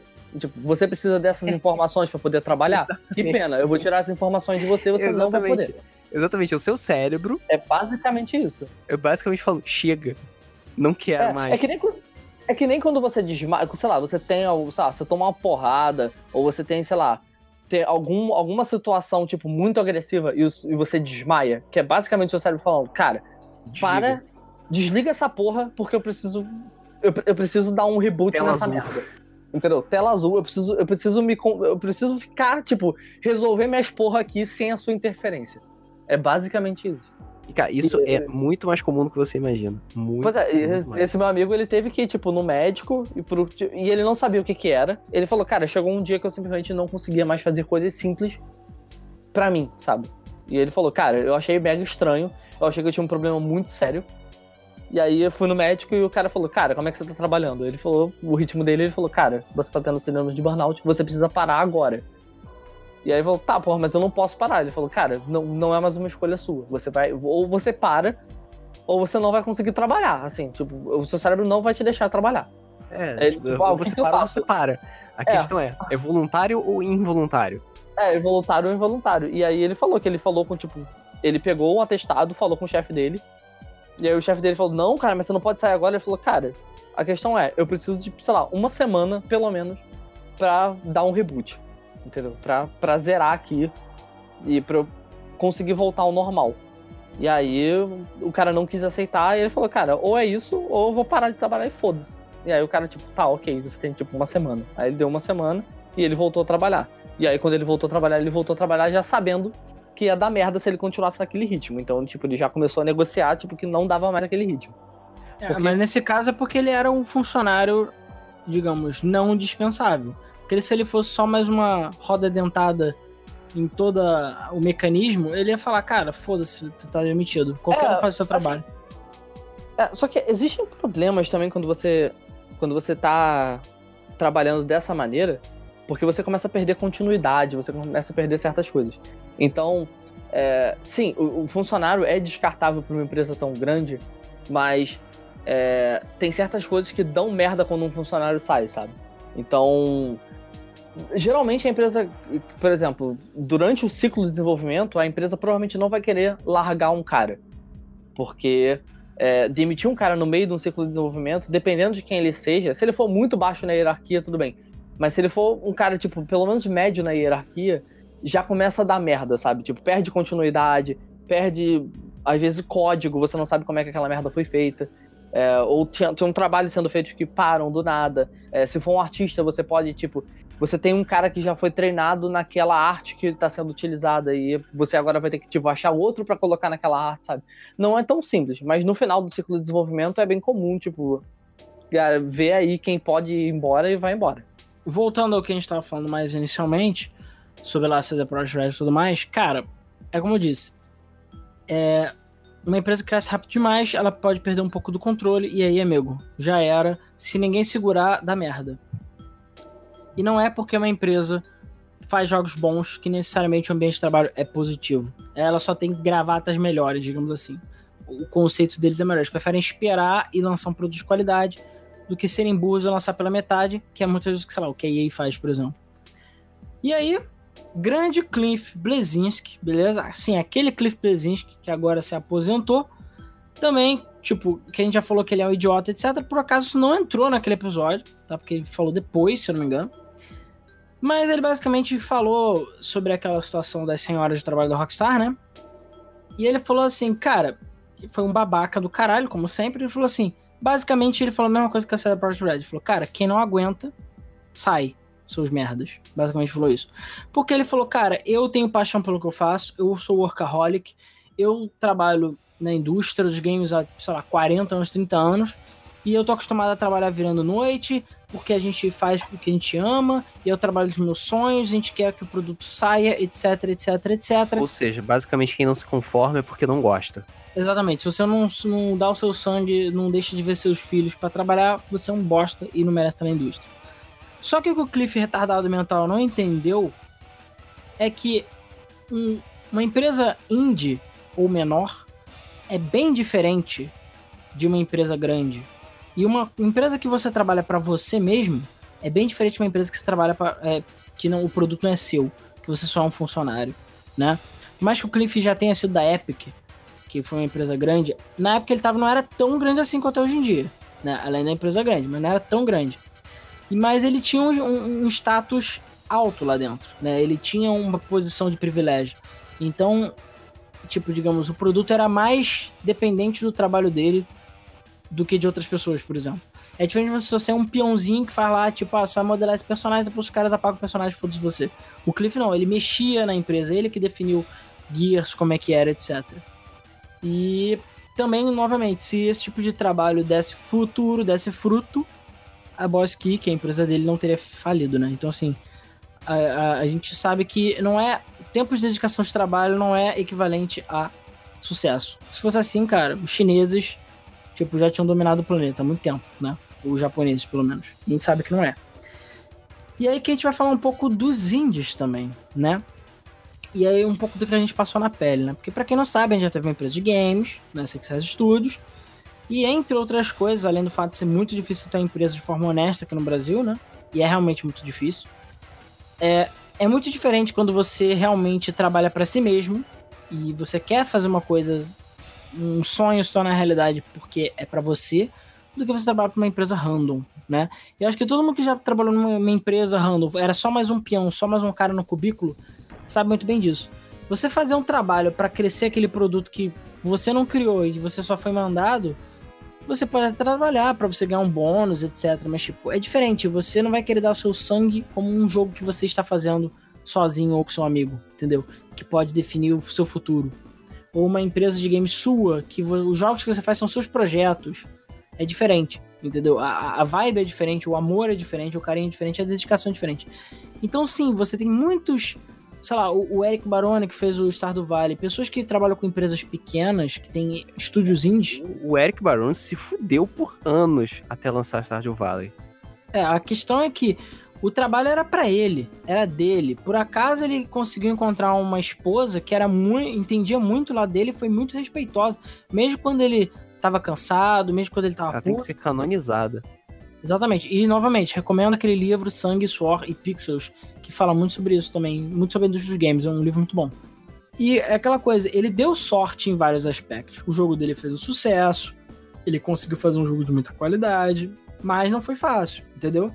E quantas outras pessoas sofreram tanto quanto ele para lançar um jogo que ninguém se importou? Curiosamente, eu não sei dizer os nomes dos jogos agora, tá?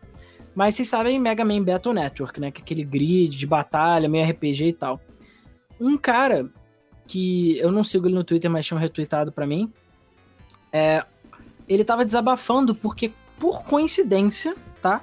Ele ia lançar agora um jogo, por acaso dele parecia ser o melhor de todos, de um jogo nesse estilo de RPG por grid, esse tipo de batalha tipo Mega Man Battle Network. E coincidentemente, no mesmo período estavam saindo outros dois jogos, também desenvolvedores indie, com o mesmo estilo de jogo. Os jogos eram diferentes, mas era o mesmo estilo. E ele tava fazendo esse estilo exatamente porque era um estilo que ele sentia falta e já não via muito tempo. É como, sei lá, se o Eric Baroni tivesse lançado Stardew Valley e mais duas pessoas tivessem lançado outros jogos de Fazenda junto com ele. E aí fudeu. Porque ele já dividiu a atenção entre três jogos. E se ele se der bem, beleza, mas os outros dois vão se prejudicar. E todo mundo ali trabalhava, sei lá, sozinho, praticamente sozinho, e deu sangue por anos para fazer aqueles sonhos se tornar realidade. Só que talvez por timing, ou porque o mercado tá flodado, tudo aquilo vai por água abaixo, o cara vai se fuder.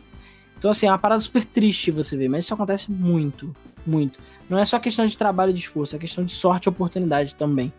Então, o que o Sr. Cliff não entendeu, que não é um retardado, é que quando você trabalha para você mesmo e você vira horas e horas, o único prejudicado é você. Ou você e seu pequeno grupo de amigos, mas você tá lutando por um sonho que só depende de você.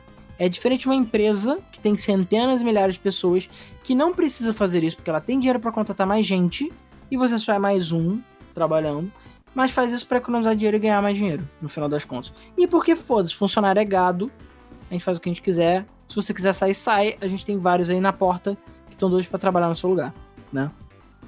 E é foda, né? E é claro, a gente também tem os abusos que as próprias empresas fazem em relação aos funcionários para entre aspas fazer eles funcionar, eles trabalharem mais e melhor, né? A Konami, lá no episódio Economia Idiota, a gente fala bastante sobre isso. Se o funcionário faz merda, ele é humilhado. Se o funcionário não está indo de acordo com o que a empresa quer, ele é colocado para varrer chão, para limpar banheiro, para tipo ser humilhado e aprender uma lição, né? A Rockstar botou o pessoal para trabalhar 100 horas por semana, e aí quando ela liberou a galera de usar as redes sociais e falar sobre o assunto, não tinha um filho da puta falando mal. Por quê? Porque todos eram identificados. Mas é quando você vai ver outras pessoas influentes na indústria, sei lá, Jim Sterling, o pessoal aí do Kotaku, você vê que quando é anônimo, a galera, conta uma história totalmente diferente. A galera da Anônima fala mal, fala que a empresa obriga eles a falar bem e que se você for identificado. Que, obviamente acontece com todas as empresas, sem exceção.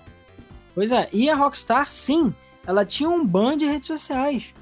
Porque se o funcionário não usar rede social, ele vai produzir mais. Porque rede social é um problema. Tudo bem, realmente rede social é complicado. Às vezes você perde o foco mesmo. Mas, cara, você banir redes sociais no total e ainda fazer os caras trabalharem 100 horas por dia é foda e não ter pausa para break, não ter pausa para comer direito, tipo, é abusivo, é problemático. E você gera um problema. E aí vem o crunch, que se torna uma coisa normal na indústria, que não deveria. E você vê que, tipo, trabalhar na indústria dos games não é mais. Não é flores como todo mundo pensa que é. E muitas vezes você vê empresas aí, e, enfim, até mesmo escolas de games, que não vamos citar o nome, que fala, venha trabalhar na indústria de games e fique rico. Isso não é verdade. A indústria dos games atualmente é uma indústria como qualquer outra. em que tem os funcionários que ganham pouco, ganham médio, ganham muito. Claro, você pode tornar um Eric Baroni e fazer Estado Vale, mas quantos jogos indie tem na Steam, muitas vezes de qualidade, que ninguém compra? E que o cara ganha só a meia dúzia de dinheiro. Até mesmo brasileiro a gente tem isso. Então, assim, os que ficam milionários dando por dia são poucos. Assim como no YouTube, assim como na música, assim como, sei lá, em qualquer ramo que você imagina. É, não é tão simples assim, né?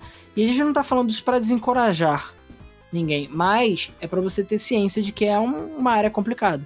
E ainda mais quem é indie, tá? Você que é indie é difícil.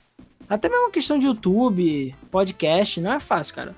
A gente mesmo aqui só quebra a cara, não ganha dinheiro, a gente continua lutando porque a gente acredita no sonho. Quem sabe um dia a gente consiga. Mas é difícil, não é para qualquer um, entendeu?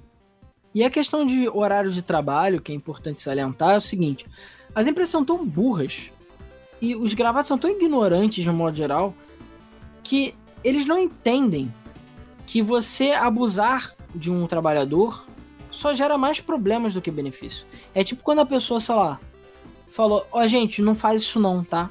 Tipo, não me chama de, sei lá, o seu Puff, que nem o, o presidente o, lá da o China. O cara lá da China.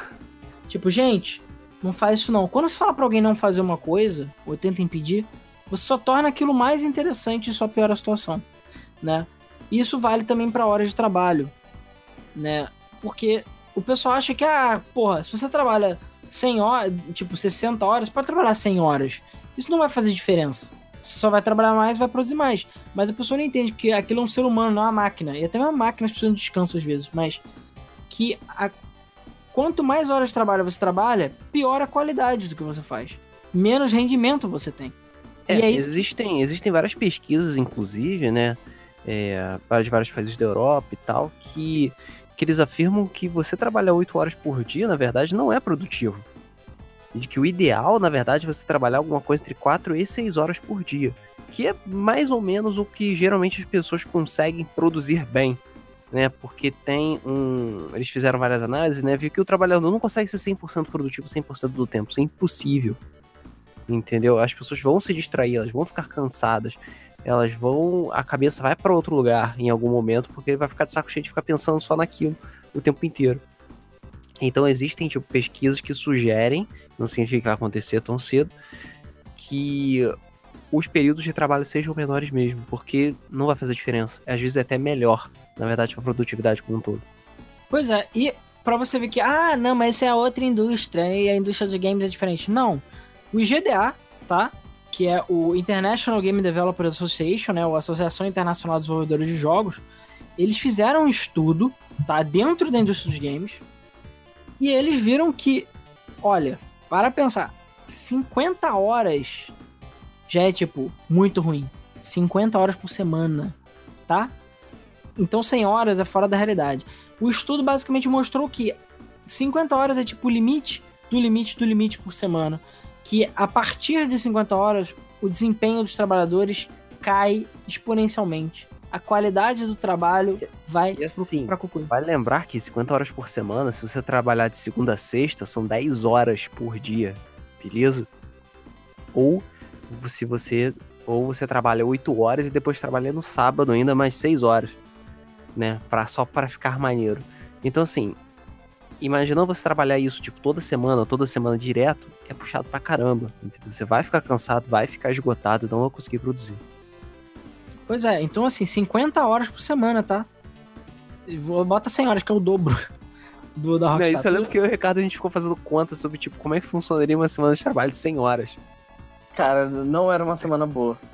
Ah, o, o, fim de semana não existe, né? Você trabalha fim de semana. Cara, o maluco não, tinha com, o fim, com o fim de semana fica difícil. É, exatamente. Se você trabalhar durante o fim de semana, já é difícil pra caralho, imagina sem. Porque assim, teoricamente a gente fez já, tipo, levando tudo em consideração, você teria tempo pra, sei lá, se deslocar da sua casa pro trabalho, talvez cagar, talvez, beleza? Talvez. E dormir... Você caga no trabalho. É, exatamente. E dormir entre 4 a 6 horas por dia, isso tipo 6 horas e tipo, caralho, dormir muito. O ideal é tipo dormir 4 horas por dia. Pois é, e e, tipo, a gente tá falando de 50 horas antes, tá? Isso aí, 100 horas é, tipo, fora da ah, realidade. Sem almoço, tá? Você come enquanto tá trabalhando, que foda-se. É, mas isso mesmo, só come um salgadão lá enquanto tá, tá trabalhando. Pizza, isso aí. Então, assim, de Uma acordo, com, sonda anal. de acordo com a IGDA, é, a partir também de 50 horas, ou seja, fora desse horário básico aí de 8 horas, começa a rolar muitos problemas de saúde, né? Doenças, problemas de saúde e também, que é importante, vocês esquecem, problemas de relacionamento. Porque muitos desenvolvedores já são pessoas mais velhas, mesmo que não seja. Cara, boa parte das pessoas não são solteiras.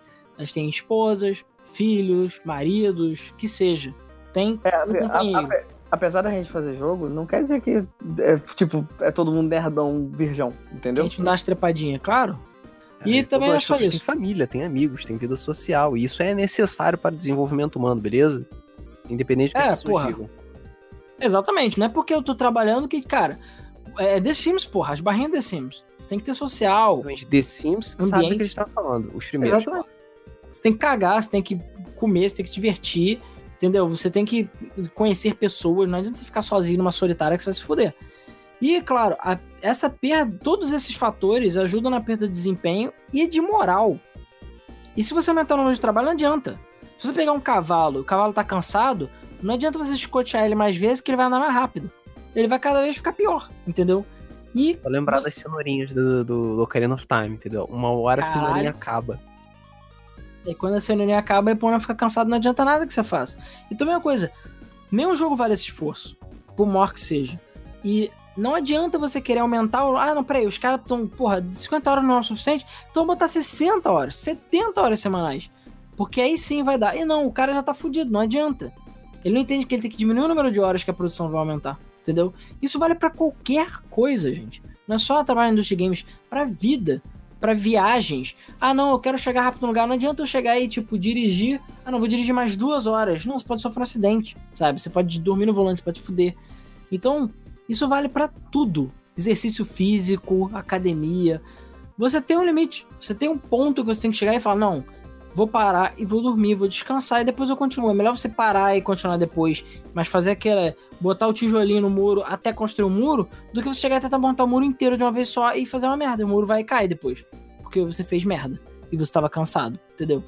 Então, assim, essa pesquisa do IGDA mostra bem isso. Então, você trabalhar acima de um certo horário, já era, cara. Você, tipo, não produz. Então, não adianta aumentar o número de horários. Só que muitas empresas estão cagando e não ligam pra isso. Então, aumenta o número de horário, aumenta o número de horário de trabalho, de horas de trabalho, etc, etc, que vai ser melhor. Ponto final, pau no seu cu. Não gostou? Procura emprego em outro lugar. Que é o que muitas vezes a indústria fala. E é claro, a as, as empresas chegam e falam assim: ah, mas ninguém é obrigado a trabalhar todas essas horas. Eles trabalham porque eles querem. Não, não é obriga. obrigado assim, não fode. É uma obrigação moral, sabe? É aquela velha obrigação moral. E eu já vi isso em ambiente de trabalho, que eu trabalhei, de amigos, que é assim. O cara fala assim, tá, beleza, é o que a gente falou do amor à empresa, né? Tá, então beleza, olha, tu pode bater o cartão agora e sair, beleza, mas daqui a um mês você vai ser demitido porque você tá saindo no horário. E eu já vi gente que foi demitida porque trabalhava no horário. Você chega e fala, cara, eu não sou pago pra trabalhar mais. Tchau. Eu não ganho nada mais por isso. Daqui a um mês você vai ser mandado embora, sabe? Daqui a pouquinho você vai ser mandado embora. Porque Por quê? não tem paixão. Porque não tem paixão. E porque você vai ser mandado embora e tem mais 10 querendo entrar no seu lugar. Entendeu? Então é, é aquela coisa, não gostou? Procura outro emprego. E o pior, boa parte do mercado de trabalho, de modo geral, até aqui no Brasil, né? É assim. Não gostou? Cara, beleza, tu vai sair, tá?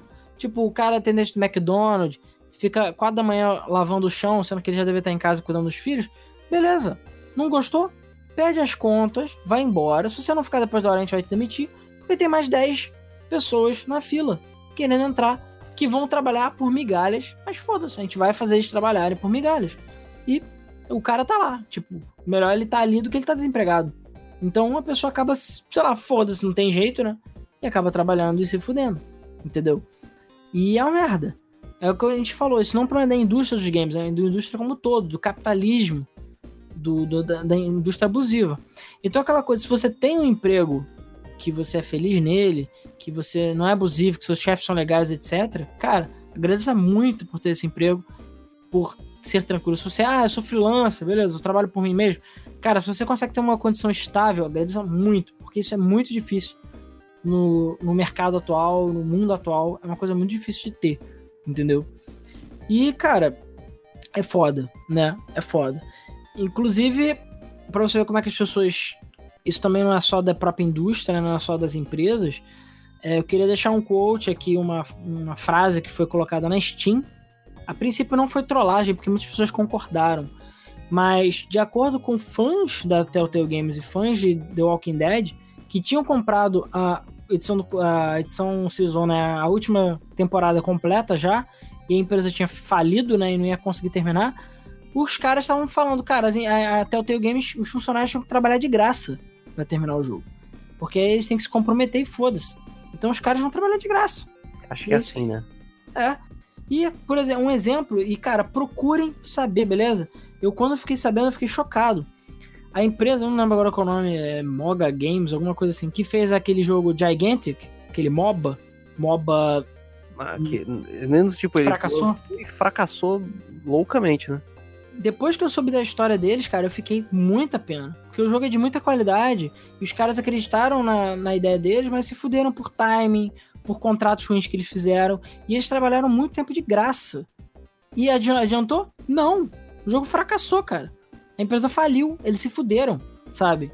Os caras se fuderam de verde e amarelo, fizeram um jogo de qualidade, mas que ninguém se importou, porque o jogo ficou com estigma de ser clone de Overwatch, clone de Paladin, sendo que ele não é. E timing, contratos, etc. Tipo, os Pô, caras lembro que eles até tiveram apresentação na E3 e tudo. tiveram, mas tipo, se fuderam. O jogo saiu, ninguém se importou. O fato deles terem importado pra Microsoft fudeu é, por causa de contrato, por causa de dinheiro. Eles se fuderam muito, porque eles perderam muito tempo botando no Xbox One, pra no final não adiantar porra nenhuma. E os caras trabalharam de graça por muito tempo. Então, assim, não adiantou nada, entendeu? É, não é porque eles trabalharam e deram o sangue deles que eles conseguiram. Ao contrário, sei lá, de Shovel Knight, ou da Obsidian, no Pillars of Eternity, que eles chegaram a trabalhar de graça uma época, que eles se fuderam de verde e amarelo, mas deu certo, entendeu? Então, assim, não é sempre que dá certo. Infelizmente, a vida não é justa, não é o mais esforçado que ganha mais. A gente sabe que não é assim. Muitas vezes o cara que não faz nada ganha tanto ou se dá tão bem quanto o cara que se esforça e dá o sangue. Infelizmente, a vida é assim. E a indústria dos games é assim também, né? E, cara, assim, no geral, eu diria que é isso, entendeu? Isso é assim, a gente tentou resumir de uma forma mais resumida possível um pouco de como a indústria dos games é, né? Claro, é o que a gente diz, a gente não quer pintar uma imagem só negativa, mas a gente sabe que a indústria é grande, né? As empresas grandes trabalham dessa forma, né? E os funcionários são pessoas, por mais que a gente às vezes esqueça disso. Quem trabalhou, quem fez aquela muretinha lá no Last of Us é um ser humano, é uma pessoa que trabalhou, que tem família, que tem vida, entendeu? Que enfim, tem uma história e que está lá lutando para sobreviver, fazendo aquele murinho no Last of Us. E muitas vezes se o murinho ficou uma merda, a culpa não é dele. A culpa é de quem mandou ele fazer aquele murinho daquele jeito. Então a gente tem que lembrar disso. Tudo bem, tem empresas que são realmente incompetentes? Tem. Tem empresas que lançam um produto pela metade e tentam enganar o consumidor abusar? Tem. Mas às vezes por trás tem um desenvolvedor que acreditava naquela ideia, mas ele não teve a oportunidade de fazer o que ele queria. E por isso ele se fudeu e, sei lá, perdeu o emprego dele, não ganhou, etc. E até o Tail Game é um exemplo disso. Muitas pessoas que acreditavam na ideia, que deram sangue pela empresa, que estavam virando noite para entregar projeto, no dia seguinte, 30 minutos vocês têm para tirar tudo daqui porque vocês estão demitidos sem bônus. E é isso. Aí, aí, como é que você vai ter amor por uma coisa que não te dá amor, né? Como é que você vai dar amor pra uma pessoa que não te devolve esse amor? Não dá, é Como eu falei, tem que ter equilíbrio, né? Você não pode, claro, passar a mão na cabeça do funcionário o tempo todo, porque aí é o contrário, né? O funcionário vai achar que tá tudo certo e aí vai sambar na cabeça da empresa. Mas a empresa também não pode se comportar desta forma, né? Tem sempre que ter um equilíbrio certinho. Ela tem que valorizar o seu funcionário.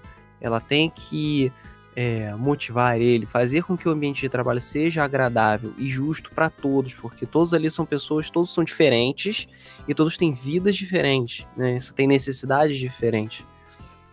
É, então, assim, o maluco pode trabalhar 10 horas por dia, não é, não é porque um trabalha que todo mundo tem que trabalhar 10 horas por dia também. Não, não pode ser assim, não existe isso. Ah, mas mandou. Cara, foda-se, tá errado. Entendeu? É, porque como eu falei, não pode fazer esse tipo de coisa. Assim, dá para fazer. As empresas se, se, fazem esse tipo, algumas empresas fazem esse tipo de coisa, conseguem se safar porque é dispensável o trabalhador, porque tá difícil de achar emprego, tem muita gente procurando e tal. Mas se o contrário acontecer, aí você vai ver como que as empresas vão começar a valorizar o funcionário. Porque se acabar aquilo ali, ela vai se fuder porque ela não vai ter quem fazer. o serviço. É, hoje, hoje no Brasil existe, pelo menos no ramo de desenvolvimento, existe um pouco disso de.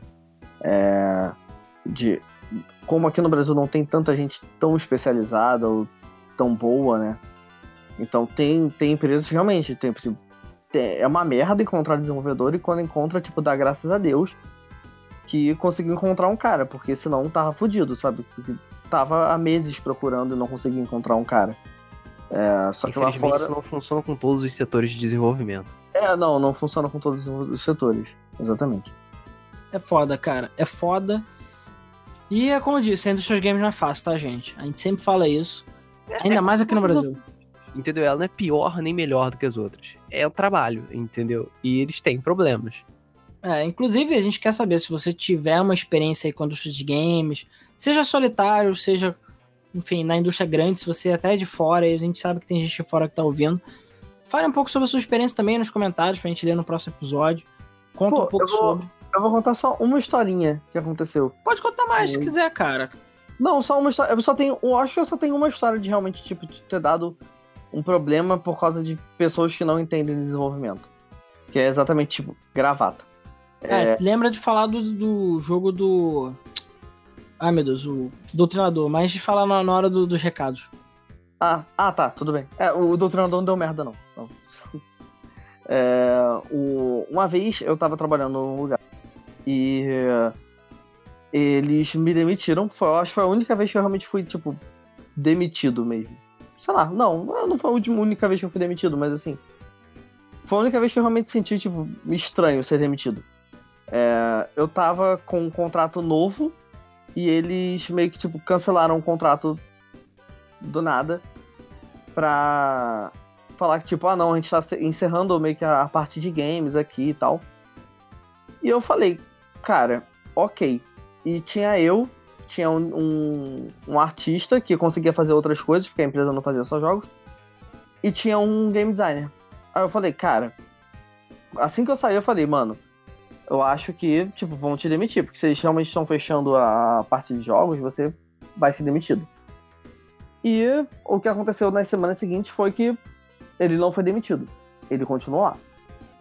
E eu percebi que eles estavam tentando é, finalizar um jogo que eu tinha começado com um, um, estagiário qualquer que tinha brotado lá.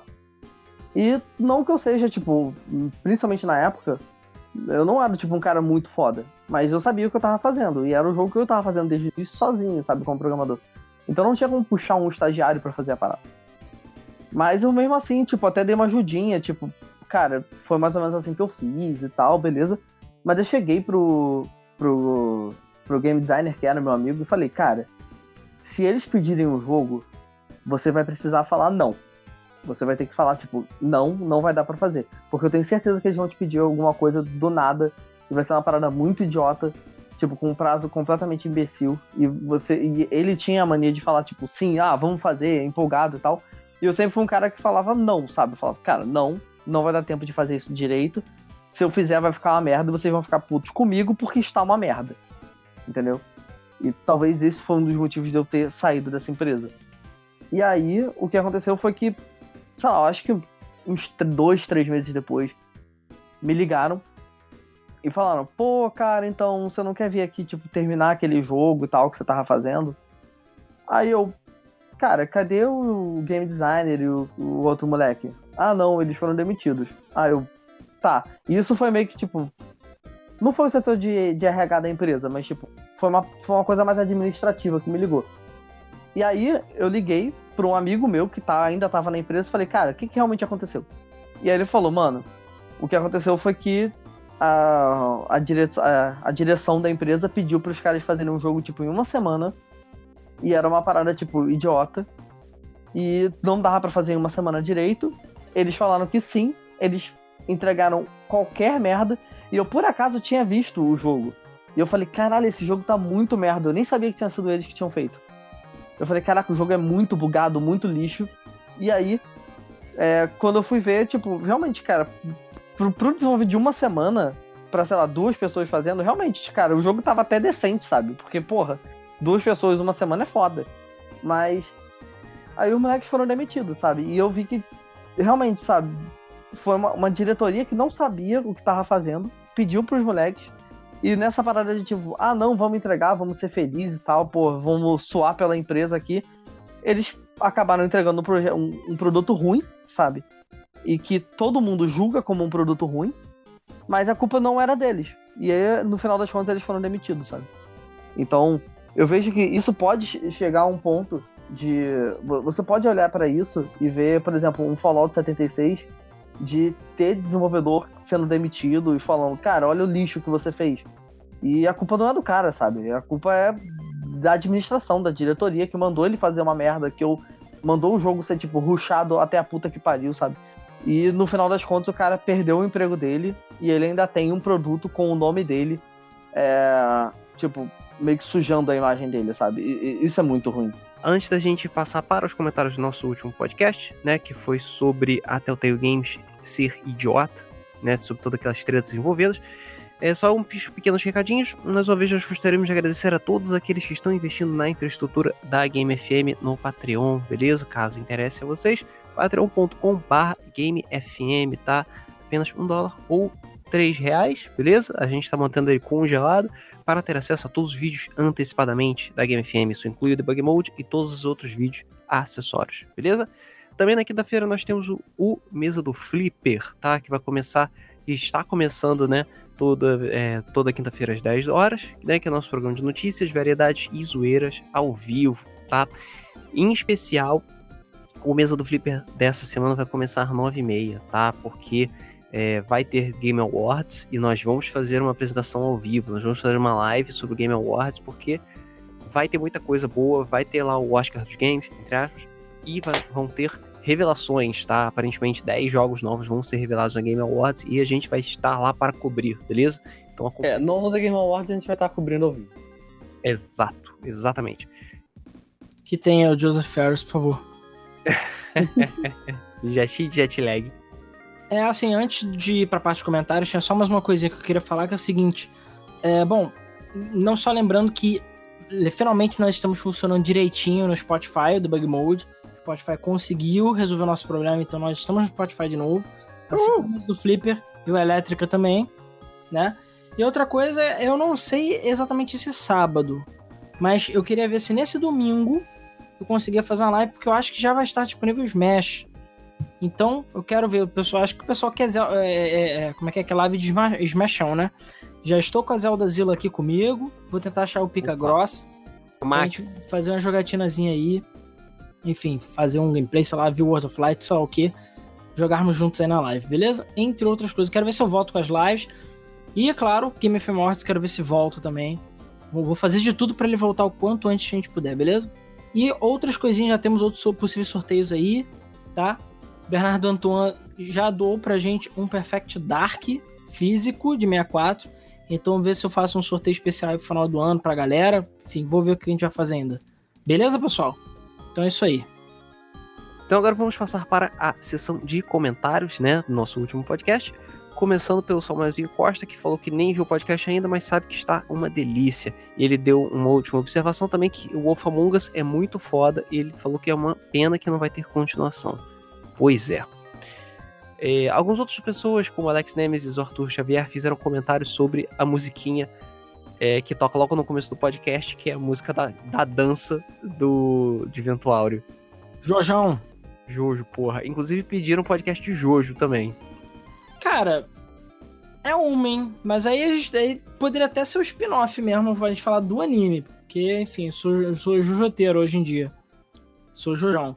Mas os, sei lá, quatro jogos de Jojo que tem são bem interessantes. Por acaso eu tava jogando até um deles essa semana, que é o do Vento Áureo, inclusive, que saiu o patch em inglês tem um mês, o de PS2. Recomendo. O jogo. É, cara, acho que como todo, a maioria dos jogos Jojo, eles são legais, mas são muito mais legais para quem é fã. Quem não é fã, acho que não vai entender porra nenhuma. O comentário do K disse: Apesar de não ter jogado nenhum jogo da Telltale, nem ser muito fã do gênero Adventure, admito que a ideia em geral me agrada muito já que são basicamente histórias interativas, então ainda lamento um pouco saber sobre que, o fim que a mesma levou. Ainda assim, eu acredito que o projeto com Lionhead não morreu, pelo menos não por completo, já que eles lançaram Minecraft Story Mode lá para Netflix, que eu estou perdendo meu tempo para jogar barra assistir, só para mandar a mensagem eu quero mais disso, o que me dá até esperança de ver uma nova era da Netflix com séries interativas, que tem um certo potencial, até mesmo, quem sabe, trazer de volta de alguma forma até o Telltale, ou pelo menos alguma outra empresa nesse espaço vazio de filmes e séries interativas. Tá aceitável a, a série interativa da, do Minecraft? Te falar que eu não sei, eu não parei pra. Cara, é a mesma, é a mesma coisa do jogo, pô. Porque o jogo tinha uma, uma história marromeno pra caralho. Mas é a mesma coisa, não mudou nada, não. É exatamente o jogo, só que dividido em episódios do Netflix. É isso, basicamente. Porra, então não. Exatamente eu igual. Não quero, não. É. Eu não gostava do. Eu sinceramente não gostava do. Da, da série do, do Minecraft na. Do, da Telltale, né? Da Telltale. É.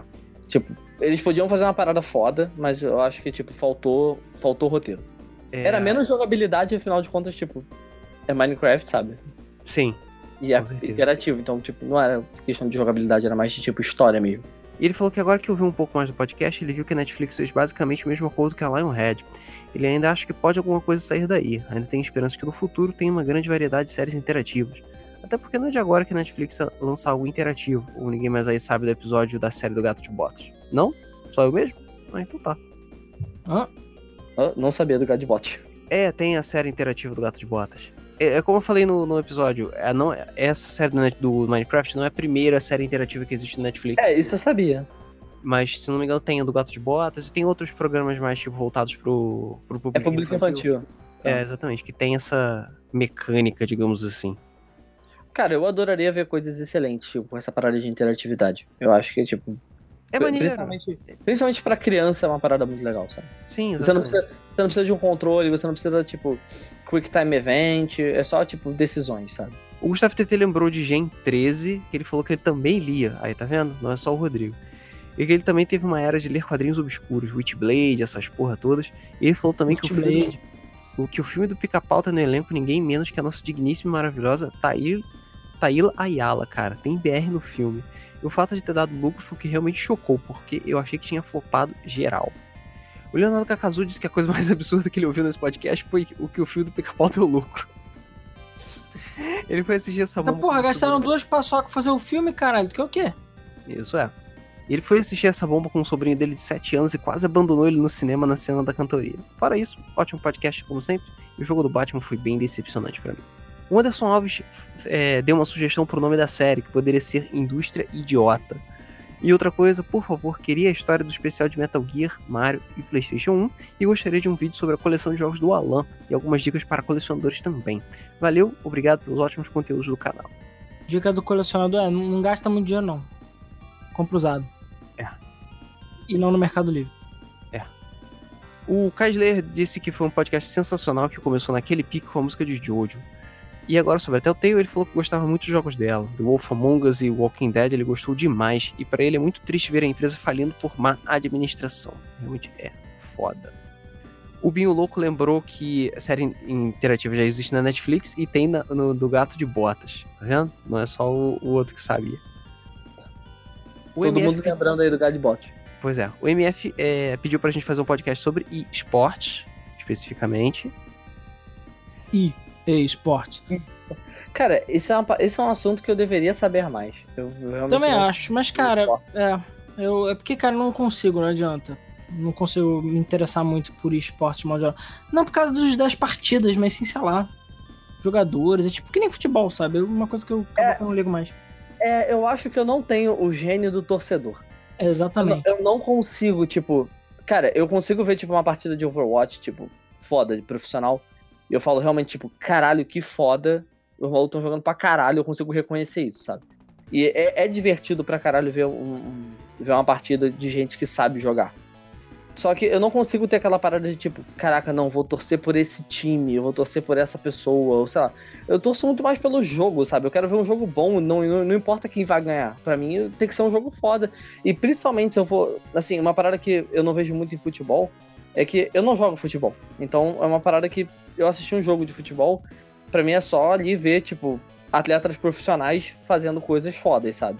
Porque muito jogo de futebol não é assim. Muito jogo de futebol é muito merda. Mas. é, com o jogo, eu, eu- eu geralmente vejo por exemplo, uma partida de Overwatch tentando aprender, sabe? Eu vejo olhando, tipo, caralho, olha que o maluco fez isso daqui, que foda, vou tentar fazer, tipo, quando eu estiver jogando, sabe? Mas, assim, essa parada de torcer, eu, eu não vim. Não, não tá no, no meu ser. Eu, eu gostaria que eu pudesse torcer mais, sabe? A gente já tá. A gente, na verdade, cara, nem lembro, tem que olhar aqui. Mas na verdade já tinha uma pauta e uma base, mas era lá na época dos episódios 100, cento e pouco, que a gente ia fazer sobre esportes, que era esportes é, é esporte, tipo, esse era o título. E a gente acabou que nunca fez.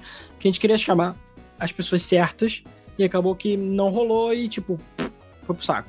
A gente pode até ver futuramente se rola falar um pouco sobre isso. Mas é isso. Continuando, comentário agora do Games and Many More, que falou que ele tem que falar que adorou a capa, que combinou muito com tudo. O rosto de vocês encaixou muito bem nos personagens. Ele falou que nunca foi fã de point and click, mas o do Walking Dead foi o mesmo efeito de Undertale. Pela primeira vez eu achei que fosse uma bosta, até que um amigo dele convenceu a jogar ele não se arrependeu.